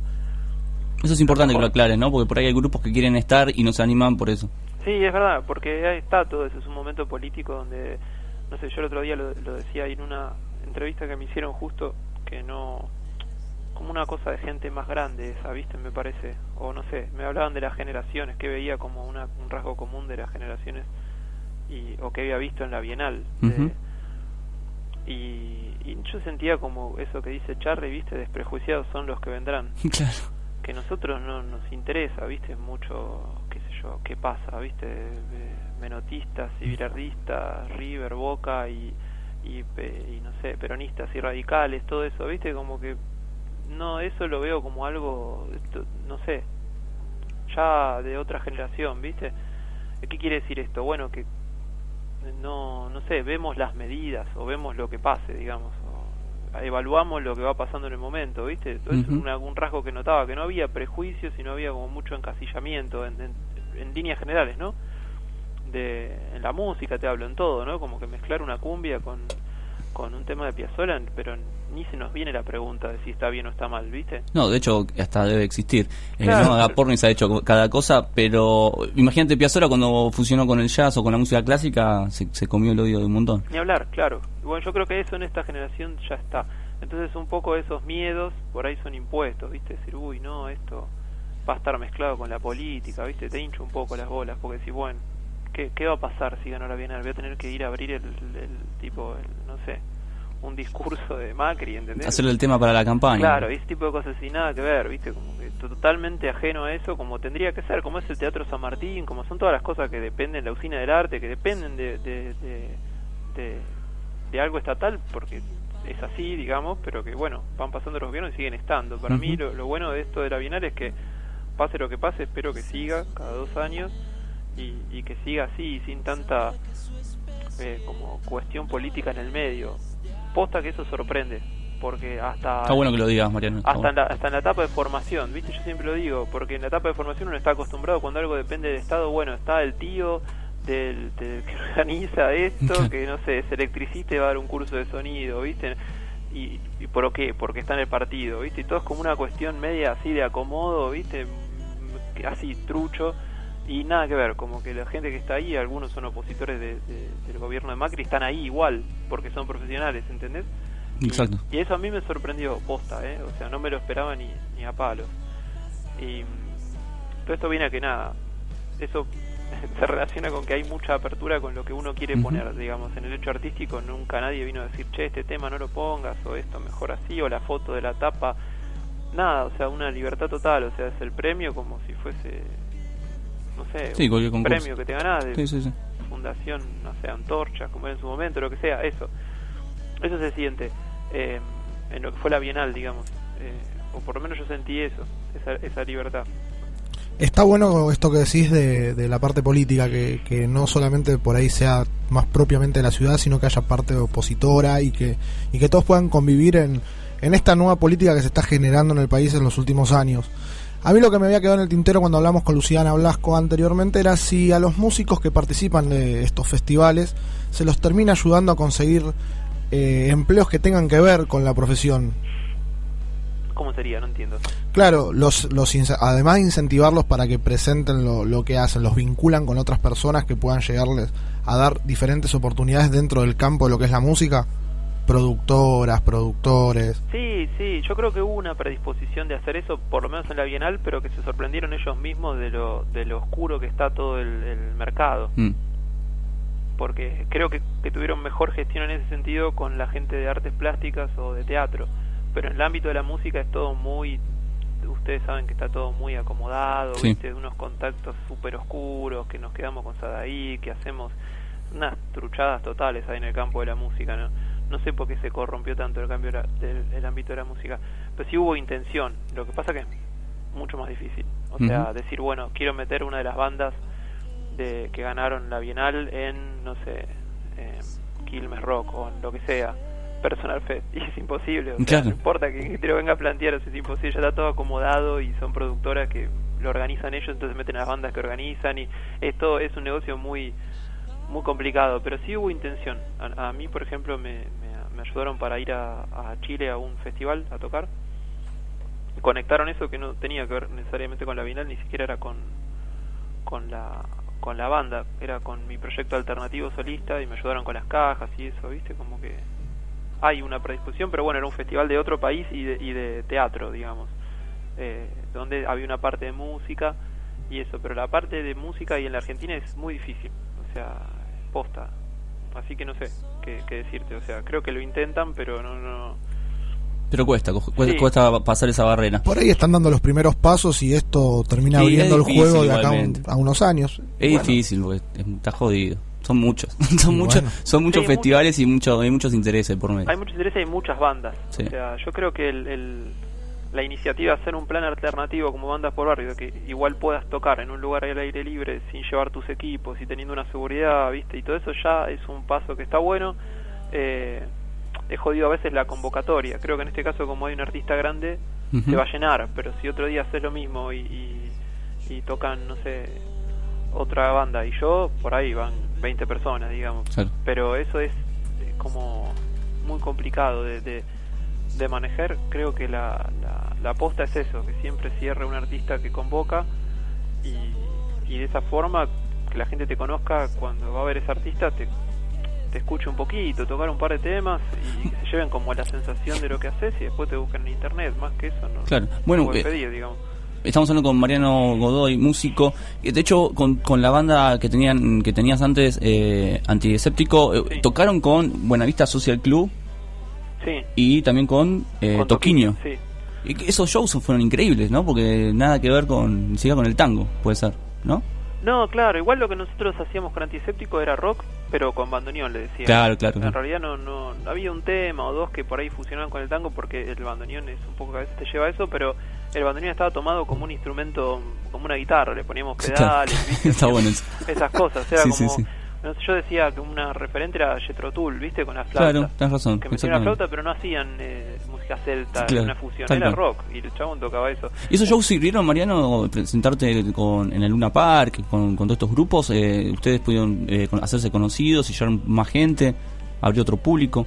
Sí, sí, a a nosotros todo eso obviamente nos Sirve, sirvió. A veces sirve más eh, para aumentar como el currículum de tu carrera, Claro. por ahí conseguís alguna entrevista, por ahí conseguís a, eh, como estatus, quiere decir que si tocaste ahí, sonás, quiere decir Exacto. que si tocaste ahí, llegás a horario, ponele que, que no te drogás, ponele que llegás total, o sea, Si te llamas, tanto eh, y le- llegas mal, digo, no llegaste día, o sea, sos responsable, y todo eso a la gente le da como un indicador de, bueno, esta banda de última la llamo a las 5 y vienen a las 5, ¿viste? O sea, eso esa, eso te genera todo tocar en ese ámbito, ¿viste? Como un profesionalismo que está bueno. Que lo tienen además. Sí, que está buenísimo. lo, lo- lo fuimos a, a, eh, como ahí y desarrollando en ese tipo de fechas, la de Toquinho, esa y un montón de fechas que hicimos así. Eh, eso está buenísimo. Después, no, eso no quiere no quiere decir que, que vayas a ganar público. Para mí el público se hace más en los lugares chiquititos, Sí. ¿viste? Me parece que el público va por otro lado. Hay una fantasía de que si tocas en eso, toco mañana de soporte, de no sé, Sí, de Metallica y ya el otro día soy ya Metallica. está. Y para mí no, al otro día se te suman 20 personas al, al Facebook nada más, y te querés matar. Para mí es así, posta, ¿eh? O sea, y después vas a tocar un bar y, y hay 50 chabones y te suban 30. Claro, y claro. esos son indicadores, pero no sé, es una opinión, ¿no? Porque también pasa que cuando tocas el soporte no tenés el mismo... Hay que ver qué soporte, ¿no? O sea, hay veces que no tenés el mismo... Sí, sí, a veces no te soportan, ¿viste? Por más que seas bueno. Claro, es verdad. Está diciendo, "Uh, esto. Y pues son buenísimas la banda, ¿viste? Pero estás querer al, al principal. Hay cosas festivaleras que, que por ahí ahí rinde más, pero cuando vas al Luna Park la gente va a ver a, a, a Buenavista Social Club y quiere que arranque Buenavista Social Club. Claro. O sea, ya está. Y yo lo sentí esa vez, tocó, tocó Aristimuño también Mm. y también era como no había una hiper predisposición para escuchar testimonio, era bueno, que vengan los cubanos, ya está, ¿entendés? O sea, que vengan ya, ¿viste? Y Claro. listo, o sea, no, no importaba nada. Pero bueno, uno toca y siempre a alguno le gusta y está buenísimo y compartís escenario con esos tipos que aprendes una bocha en la prueba de sonido. Aprendes un montón. Para mí lo más importante es que la obra, ¿viste? Como que vaya creciendo tu obra y sea más madura y todo. Y rodearse de esos tipos hace que vaya pasando eso. Y en algún momento, si vos tenés una obra que está buena y se sostiene y es linda, ya llega un momento donde no sé cómo la gente la empieza a, a- a descubrir, pero a veces tiene que ver con las con las modas, ¿viste? No sé.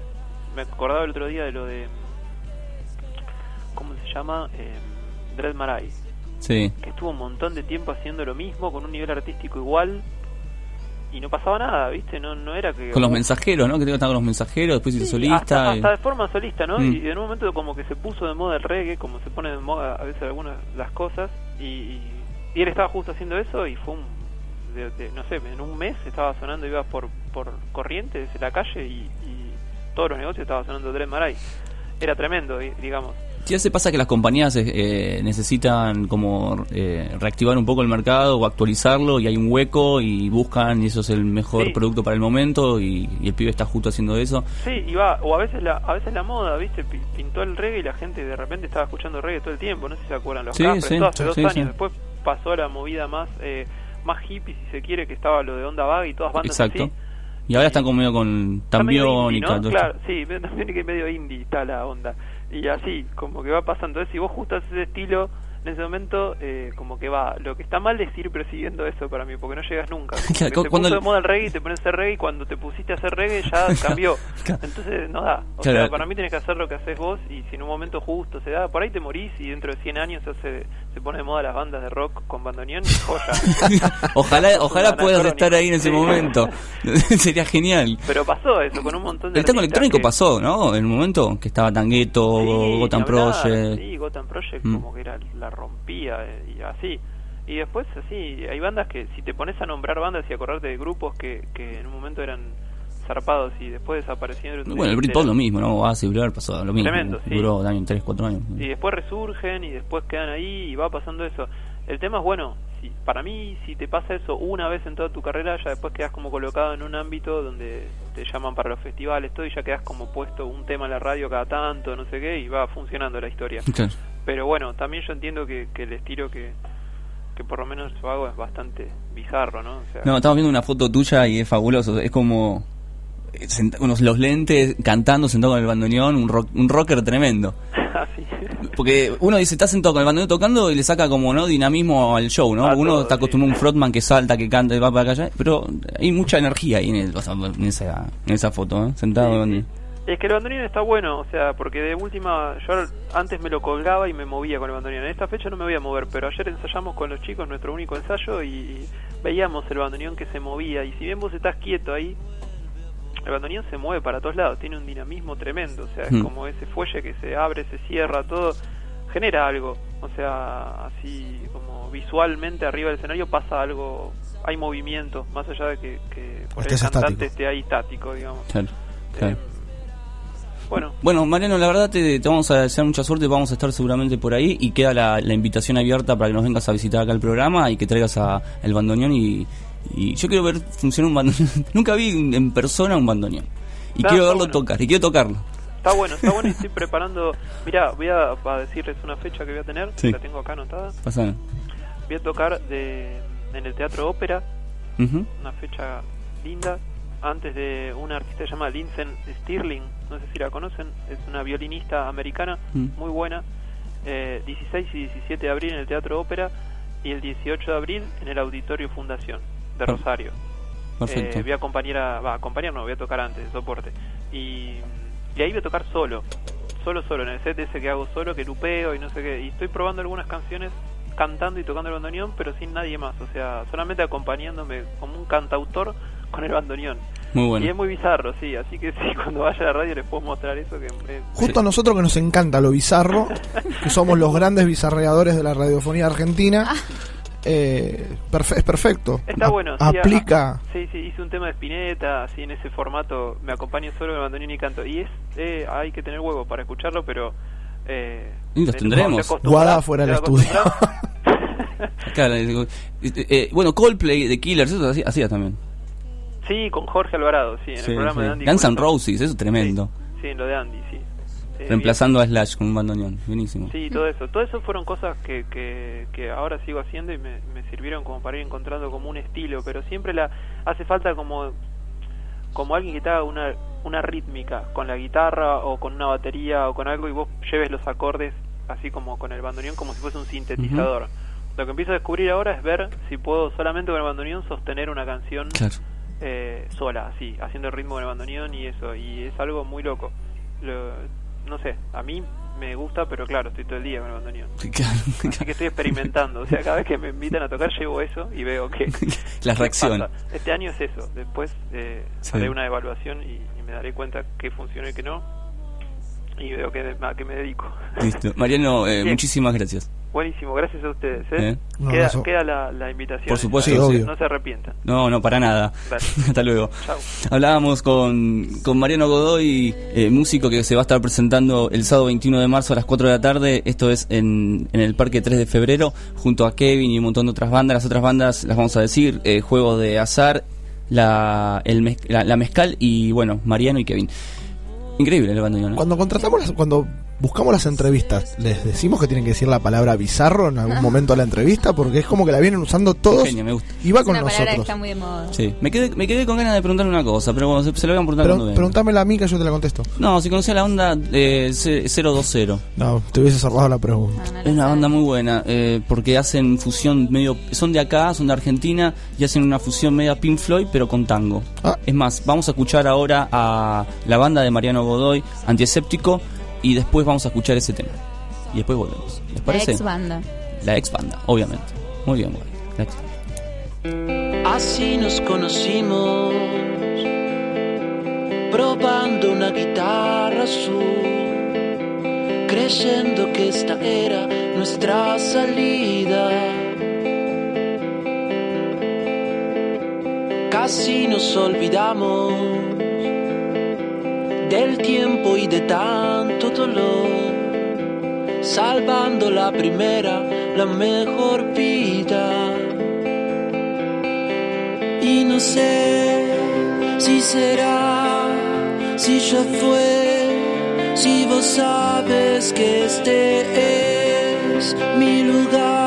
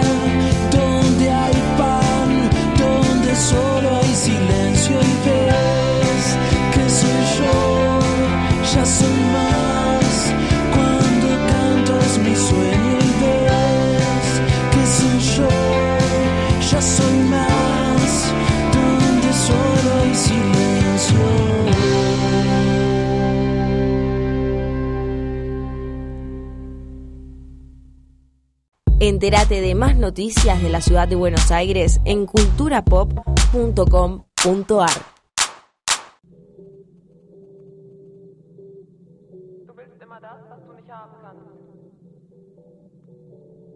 Doch wenn ich da bin, brauchst du mich nicht.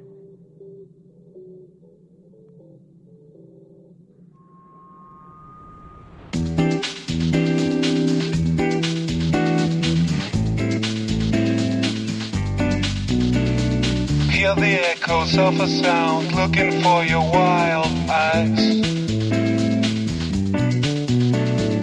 Loosen spirit on the ground, I feel the pressure in my heart.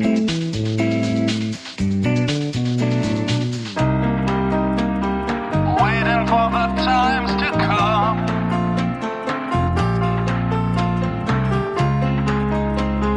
Waiting for the days to show.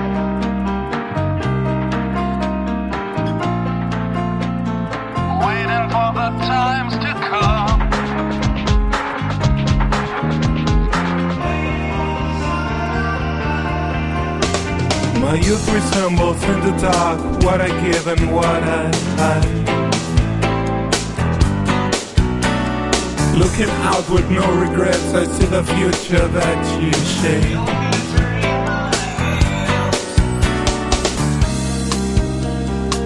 waiting for the times to come.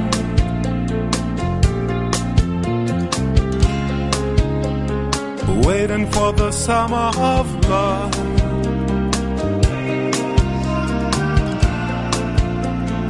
When you're gonna learn. There's only one, one life. I don't know when that came back. I shout it out with no regrets. I feel the future in my hands. My youth resembles in the dark what I give and what I hide. Acá escuchábamos entonces a 020, lo que escuchábamos antes era Mariano Godoy con su ex banda Antiséptico haciendo guitarra azul. ¿Ves? Esto es como otra de las facetas de la fusión del tango y, y la música, ¿no? Cantan en inglés, hacen medio Pink Floyd y meten tanguito. ¿Me lo Sí, sí. Es muy bueno.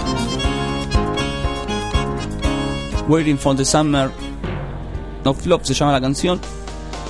Tenemos en la mesa a un invitado. ¿A quién tenemos en la mesa? Bienvenido, si- Matías. No sé si doy, la- doy para invitado. Bueno, buenas Y te tardes. invitamos. Buenas tardes, Buenas tardes. ¿Todo bien? Bien, todo tranquilo. Estoy visitante ahora, no, me- Sí. no me vas a hacer nada.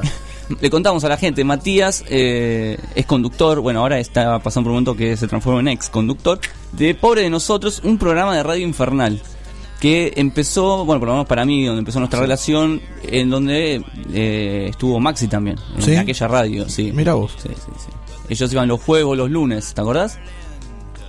Ah, es de los chicos. ¿Por qué no se saludan en ¿Cómo te cámara? Sí. Porque se- te los presento Mati, Mati, Un Maxi. gusto de nuevo. Compartíamos radio y no lo Wadi, Ma- eh, y Mati. Era el gran problema de ese lugar.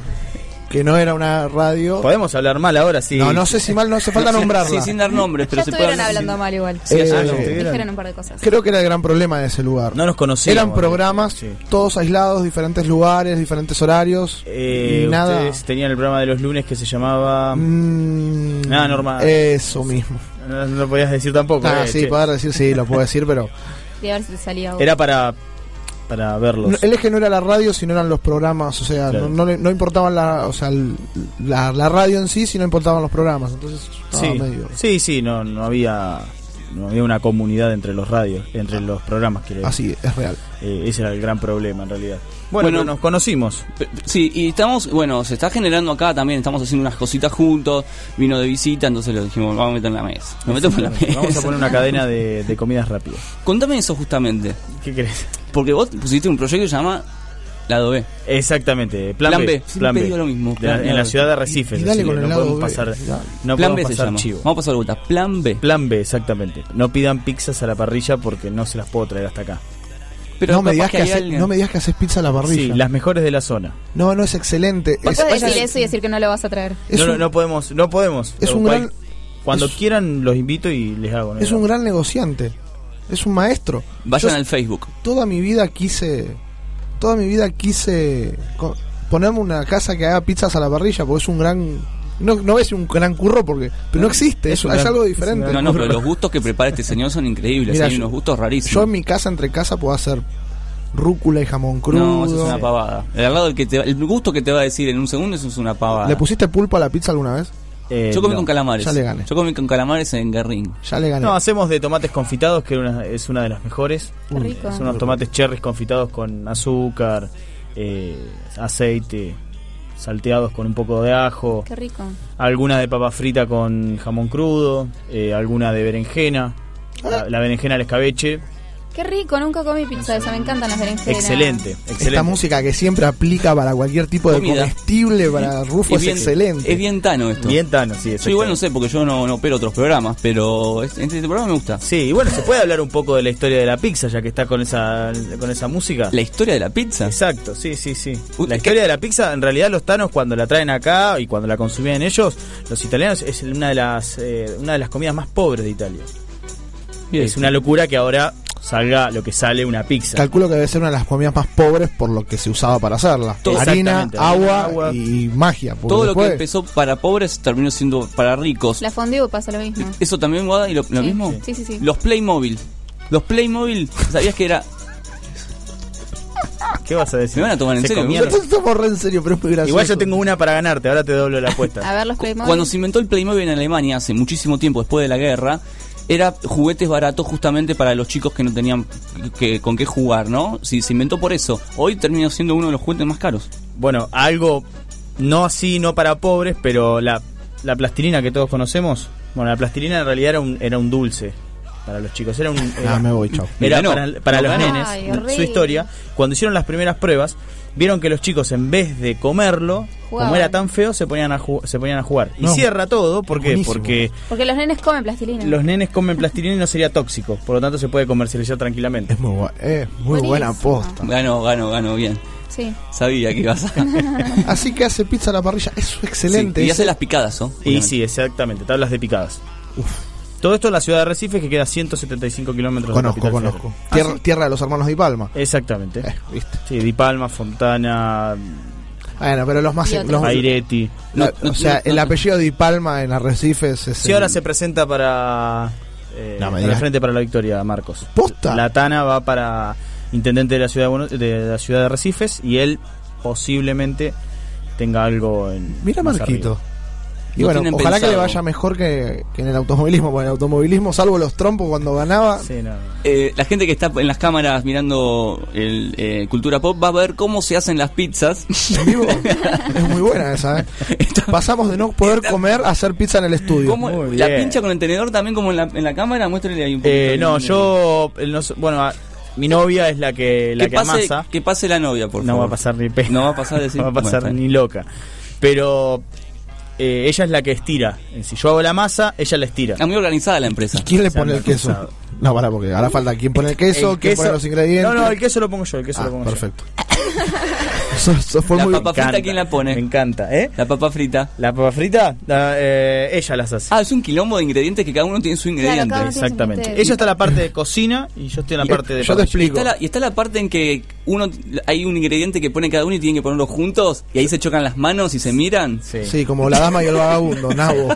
¿Cuál, cuál es esa pizza? Sí, Dice después- que sí, ¿cuál es? ¿Cuál es la aceituna? Eh, No. sí, eh, La aceituna. el huevo. El huevo lo ponemos juntos. Es como que tiramos una lluvia de huevo ahí, entonces es un momento de romanticismo. O sea, la Fue gente hermoso. cuando pida pizza con huevo ya sabe que ellos están en ese momento teniendo como Ese es el miradas. momento de éxtasis de la pareja. Después no pasa nada, pero ahí ponemos huevo. Yo me lo imagino tipo Ghost cuando estaba haciendo el coso de barro. Ah, muy, muy higiénico hacer pizza Las manos, cosas con barro. las manos que se chocan. claro, pero con, transpirados. pero con huevo. Mi amor, qué, qué Son hechas con amor. Sí. Igualmente toda la idea esta de la pizza a la parrilla seguramente habrá partido hacia una casa de comida, como era todo un quilombo, sí. dijeron hacemos pizza y concentramos todo en un mismo lugar. Sí, vas, eh, vas bien rumbeado. En realidad, en realidad no, en realidad no era una casa de comida, pero dijimos, vamos a estar bastante al pedo en todo el verano. Y no nos íbamos a ir de vacaciones, nada por el estilo. Entonces digamos, vamos a hacer algo que falten a Arrecifes.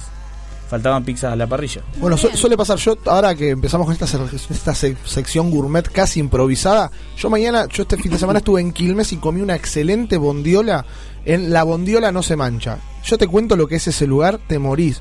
Yo me Vos estoy muriendo de hambre. Vos lleg- no llegás, es un jardín de una casa que pusieron una parrilla gigante y la gente de Quilmes va toda a comer ahí, pero va, Excelente. es una Bueno, congregación se puso de gente. moda la bondiola ahora. Es excelente. Yo les hice a los chicos bondiola, fueron... Hace las mejores bondiolas que he probado en mi vida con unas papas rústicas, ¿eh? Hasta el operador de cámara fue, El operador de cámara fue, están invitados cuando quieran pueden ir a... Che, espe- esperen, el, el hombre de verde también hace buenas, Buenas hace buenas. Este, este final me está dando muchísima hambre, Sí, muchachos. muriendo, ¿Nos haces sí. una pizzita ahora? Sí, ¿Puede sí, sí. ser? Sí, sí, ¿Nos amasás? ¿Amasás esta que está acá? ¿Esta, esta que está ahí? Ya te voy a agarrar alguna vez. ya te voy a agarrar a vos. ¿Qué te iba a decir? ¿Cómo andás con el deporte? Bien. Bien. Tengo que meter en un minuto tres noticias de No podemos pasar. Nos dijo Juancito que arranca más Que no tarde. había problema. ¿No hay problema? Sí. Listo, arranco con el, el flash de noticias. Juega Banfield contra un equipo desconocido. Esperemos mañana que no me defraude Banfield. Voy a ponerle todas las fichas al equipo del sur. Juega con un equipo que se llama Sol de América. Sol de América eh, tiene equipo de fútbol. No sé, yo le pongo todas las fichas a Banfield. Si yo- mañana llega a ganar Sol de América, no hago más deportes en Cultura Pop. Bueno, Ah, no Bueno. sabemos nada de Sol de América. como quedó para- grabado esto, Wadi. ¿eh? ¿Querés hinchar por Sol de América, Guadalupe? Nosotros votamos con, Para por hacerte sí. la contra, obvio. Listo, perfecto. Sí, eh, mira acá también. Yo también, eh, yo también Todos, eh, Mati. Sí, también, vamos. todos votamos. Esto quedó grabado. Si pierde, ya sabes. Listo. ¿Qué Banfield va a ir con Enrique Bolonia en el arco, Cristian Díaz, Bianchi Arcef, Noguera y Gonzalo Bettini en la línea defensiva.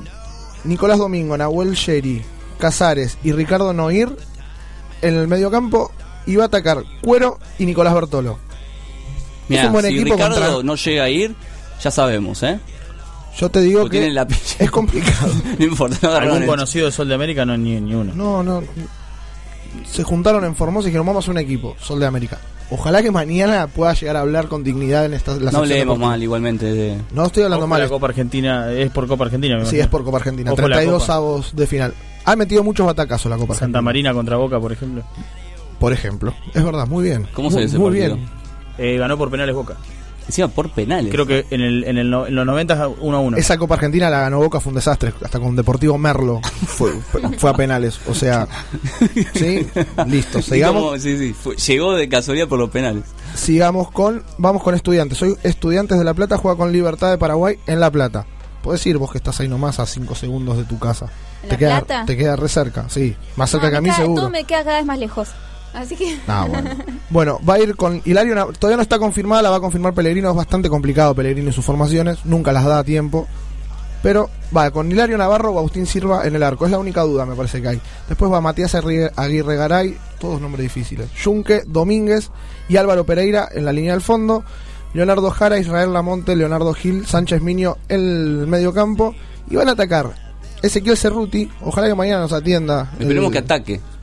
Estudiante, ¿por qué no va a atacar? Sí, es un equipo. Porque siempre dicen, siempre los periodistas de deportes dicen, bueno, y va a atacar. Y si no ataca ese día porque no tiene ganas de atacar, no, No, sí, quiere sí, no. atacar. Y el mejor. Dice, hoy no ataco. Dice, hoy no. at- se pa- dice, bueno, ¿Cuándo vamos. fue la última vez que viste un partido de fútbol? Ya ahora, en este momento. Nunca. Ya no me acuerdo. No me acuerdo de la respuesta. Hoy a la tarde va a haber uno, seguramente vas a ver al Barcelona. Uh, lo vamos a poner, sí, vamos a ponerlo. Lo vamos a transmitir por la radio. Y va a jugar Guido Carrillo, que para mí es el mejor 9 que tiene el fútbol argentino en Sí. estudiantes. Para mí es el mejor 9. Dos goles de Guido Carrillo para mañana, anótalo. ¿eh? Estamos anotando. Gana- Por favor, anotalo ahí en el, en el boleto. 2 a 2 terminó el partido, empata con Libertad de Paraguay. Él sabe todo, es como el brujito maya del fútbol. ¿Hasta ahora te fallé en algún resultado? No, no fallaste. Ok. Pero hasta que falles, y ahí, ¿qué hacemos? Y voy a tener muchas a favor y una en contra, o sea, voy a seguir teniendo posibilidades. San Lorenzo, el último campeón de la Copa Libertadores de América, va a enfrentar a San Pablo en el Morumbi. ¿Por qué se ríe de todos los, de todos los partidos? Porque para él todos son malos menos Vélez. No, no dije eso. Es muy difícil el estadio del Morumbi. Solo algunos han podido pegar batacazos en ese estadio. No voy a decir quiénes, Decilo, dale. no lo voy a decir, no hace falta. Contra ese equipo era bicampeón de América y el Club Atlético Vélez Arfiel, un equipo digno, fue y le sacó la- el tricampeonato de la mano así, tú, en el Morumbi. Sí, entre paréntesis, le mando un saludo a Vivachi que está escuchando el programa. ¿Hincha de qué cuadro es Vivachi? No sé, no sé. ¿Le gusta el fútbol a Vivachi? No tengo idea. Me gustaría que llame mañana a la sección deportiva y que me cuente. Bueno, pues. Vamos a, a complicarlo. Sí, dale, dale. Le, vamos- le voy a hacer bullying al aire. Está ¿No? perfecto. Bueno. Hágaselo. Bueno, sigamos con deporte. Ah, bueno. Eh, San Lorenzo va a concurrir al estadio con la siguiente línea. Uf, qué quilombo que tiene Bausa para armar el equipo. Va a, ta- va a estar Torrico, Buffarini, Caru, Soseto, Emanuel Mar, Ortigosa, Kalinski, Mercier, Musis, Romagnoli, Sebastián Blanco y, mi, y Mauro Matos. Ajá. 2 a 0. Yo ya lo dije en- anteriormente. Va a ser un Qué partido. formaciones, ¿no? Repítala porque la dijo muy bien. ¿En serio? ¿Querés que te la diga? de Es muy nuevo? difícil eso. ¿eh? Va a estar. No te lo voy a decir cómo. No. No tenés chance. Ya me hiciste pasar vergüenza con haciéndome el. Decía galán. el mediocampo, cate, eh, ahí está. eh, no. Dígalo, dígalo usted, Matías. es fácil esta formación, son fáciles. Fácil, sí. Bueno, en el arco va a estar Sebastián Torrico. Julio Buffarini, Matías Caruso, Emanuel, eh, Mauro Zeto y Manuel Más van a formar la parte de la defensa. Néstor Ortigosa, Enzo Kaliski, No, Juan Mercier, está, está, está bien. Franco Musi y Leandro Romagnoli van a estar en el medio del campo del juego. No, no, no, no, no, no. Acá me están copiando onda Baires acá, eh. Nosotros somos unos grandes copiadores de programas Claro. de radio porque Venía- hemos llegado donde llegamos. Venía, ven- venía a denunciarme por plagio mañana. Sebastián Blanco y Mauro Matos van a estar en la delantera. 2 a 0 va, a- va a perder San Lorenzo. ¿Cuánta gente, eh? Vamos a poner un plato más por las dudas. Y para acabar, con palabra que te gusta utilizar a vos mucho, Dígalo, sí, me encanta. hay Champions League en el día de la fecha. Por fin, un partidos como la gente, estadios lindos. Por fin un periodista deportivo que no le dice Champion, porque ya me tienen los huevos llenos. Basta decirle Champion League, por favor, porque me, me molesta muchísimo. Bueno, va a jugar. Voy a primero a, a dar una fe de ratas. Hoy, eh, a mejor dicho, ayer jugó el Arsenal con el Mónaco Sí, y. Uy, ya, se me metió alguien. ¿Quién está ahí? Hola, ¿qué tal? buenas tardes. Upa, el dire- para, para mí que es el, es el, es el dueño del, del, del, del equipo que usted barrió. ¿eh? ¿Quiere que me vaya yendo? Eh, buenas tardes. Su nombre, por favor. Buenas tardes. Sí, mi nombre, yo soy eh, Carlos Vivachi, el socio del Arsenal. ¿Qué tal, Vivachi? ¿Cómo le va? ¿Es del Arsenal de Sarandi No, o.? no, el Arsenal de, de la Gran Bretaña, o sea, lo tenemos comprado con un agente de, de la zona de Arabia. Bastante bien habla el español. ¿eh? Ok, me, me gusta el, el español que maneja. Es un traductor especial que tengo instalado en el Google. A ver, Vivachi, yo- ¿escuchó el programa de hoy a la mañana? No, Porque usted, ya que es socio de la, justo es del Arsenal. sí. Bueno, Su- su- eh, es muy fe- sencillo. Eh, ¿De qué cuadro es? nosotros, te, te lo, se lo acabo de decir, soy del Arsenal. Ah, es del Arsenal. Soy del Arsenal de allá del norte, del noroeste de Inglaterra. Así que este muchacho que habló de que es un equipito Vélez, ¿no? De ahí de la zona. Sí, sí, de acá de Liniers. Ah, bueno, está despedido. Bueno, ahora me voy retirando, no hay problema, me tengo que retirar igualmente. Por favor, retírate porque deja a la señorita, el otro señor que se le ve la, la calva. Vino, vino, vino terrorista de Estado, Guachi. Me gusta esta gente, te, te acaban de, Siempre dice calvo, le, le acaban de echar. Es Me impresionante. dijo que me iba a hacer bullying, bueno, lo estoy esperando. No, no, bullying en el buen sentido, no, no. Bueno, eh, ¿Cuál es el bullying me- en el buen me- sentido? eh, buenas tardes, me cansaron, chao. Y se, se acaba de ir el, el oyente. Estas cosas suceden cuando usted habla de más. ¿Qué quiere que le diga? Encima nos pasamos, nos van a venir a buscar, nos van a pegar. Él no quiere hacer la pizza, la novia no quiere ni hablar. Esto es un quilombo. ¿Qué quiere que le Bueno, diga? voy a terminar rápido. El la Arsenal, sí, el Arsenal quedó afuera de la Champions League. Pasó el Mónaco. Clasificó también el Atlético Madrid del Cholo Simeone por penales. Y hoy juegan el Barcelona, equipo fetiche de acá del operador que no tiene fútbol, contra el Manchester City. Guarda. Hay una leve chance de que el Barcelona quede fuera de. No, no hay leve chance. Eh, el Barcelona jugó muy bien contra. Hay un arrecifeño. ¿Juega Pablito Zabaleta? ¿En serio? Listo, están Ah, afuera. de Arrecife. Hay, ¿Vos decís que pierden? hay una gran. por- A ver. No, el Manchester va a perder. Pero con dos goles de Messi. Yo creo que gana el Barça. No, bueno, para mí- a ver. Para mí no hay chances, pero bueno, yo siempre. no hay chances? Si el partido no, no, anterior no hay- el Bar- no hay- el no hay- Barça le fue no, bien. no, escúchame, no hay chances de que pierda el Barcelona. Ah, está bien, pero tiene, mismo, tiene, va a jugar de visitante y tiene un gol a favor. Con hacer un 1 a 0 ya estarían en el horno los del Barcelona, estarían con problemas por, eh, graves. Y después juega el Borussia Dortmund de local con la Juventus. Pasa, la, pasa al Borussia Dortmund. Gana 2 a 0. Matías levantó las cejas. Le está, me parece que opina diferente. No, para mí pasa Juventus. Listo. Desen la Bueno, mano y esto gana. queda grabado. Yo creo que alguien pierda de los dos. Él quiero que pierda. Yo quiero que pase algo si, si el que, para el que pierde. ¿Cómo? ¿Usted Yo qué creo que pase algo Si, perdemos, vamos nosotros a Recifes, nos vamos un fin de semana a comer pizza. Si no, viene él y las hace. Esa me gusta. Esa es Me son encanta la- porque son las ganamos dos buenas todo. para Gana No, siempre, me parece. bueno, no, te ahorras 170 kilómetros. Y si yo, yo vivo acá igual. Uy, qué quilombo. claro. Es un quilombo, es un quilombo. Bueno, Nos vamos los dos el fin de semana. Listo, nos vamos todos el fin de semana. nos tenemos, que, nos tenemos que despedir. eh, ha sido un, un lindo programa el de hoy. Yo tengo hambre, vamos a ir a comer ahora. ¿Unas pizzas a la parrilla? Un guiso. Un, gui- un guiso. Hola, guiso vos con- estás en el estudio con el aire acondicionado que es un guiso. Nosotros no queremos. Un guiso, me quiero morir. Quiero que, me, que se me caiga el techo en la frente. Pero con, con todo. Con garbanzo, con por- de todo. ¿Sabes cómo, llego, ¿Sabes cómo llego a las 12 de la noche que tengo que trabajar? echando la culpa al para Con patita de chancho, con todo. Ah, bueno, ese hizo. Ah. Te quiero ver después. Bueno, chao chicos. ¿Nos vamos? Sí, chao.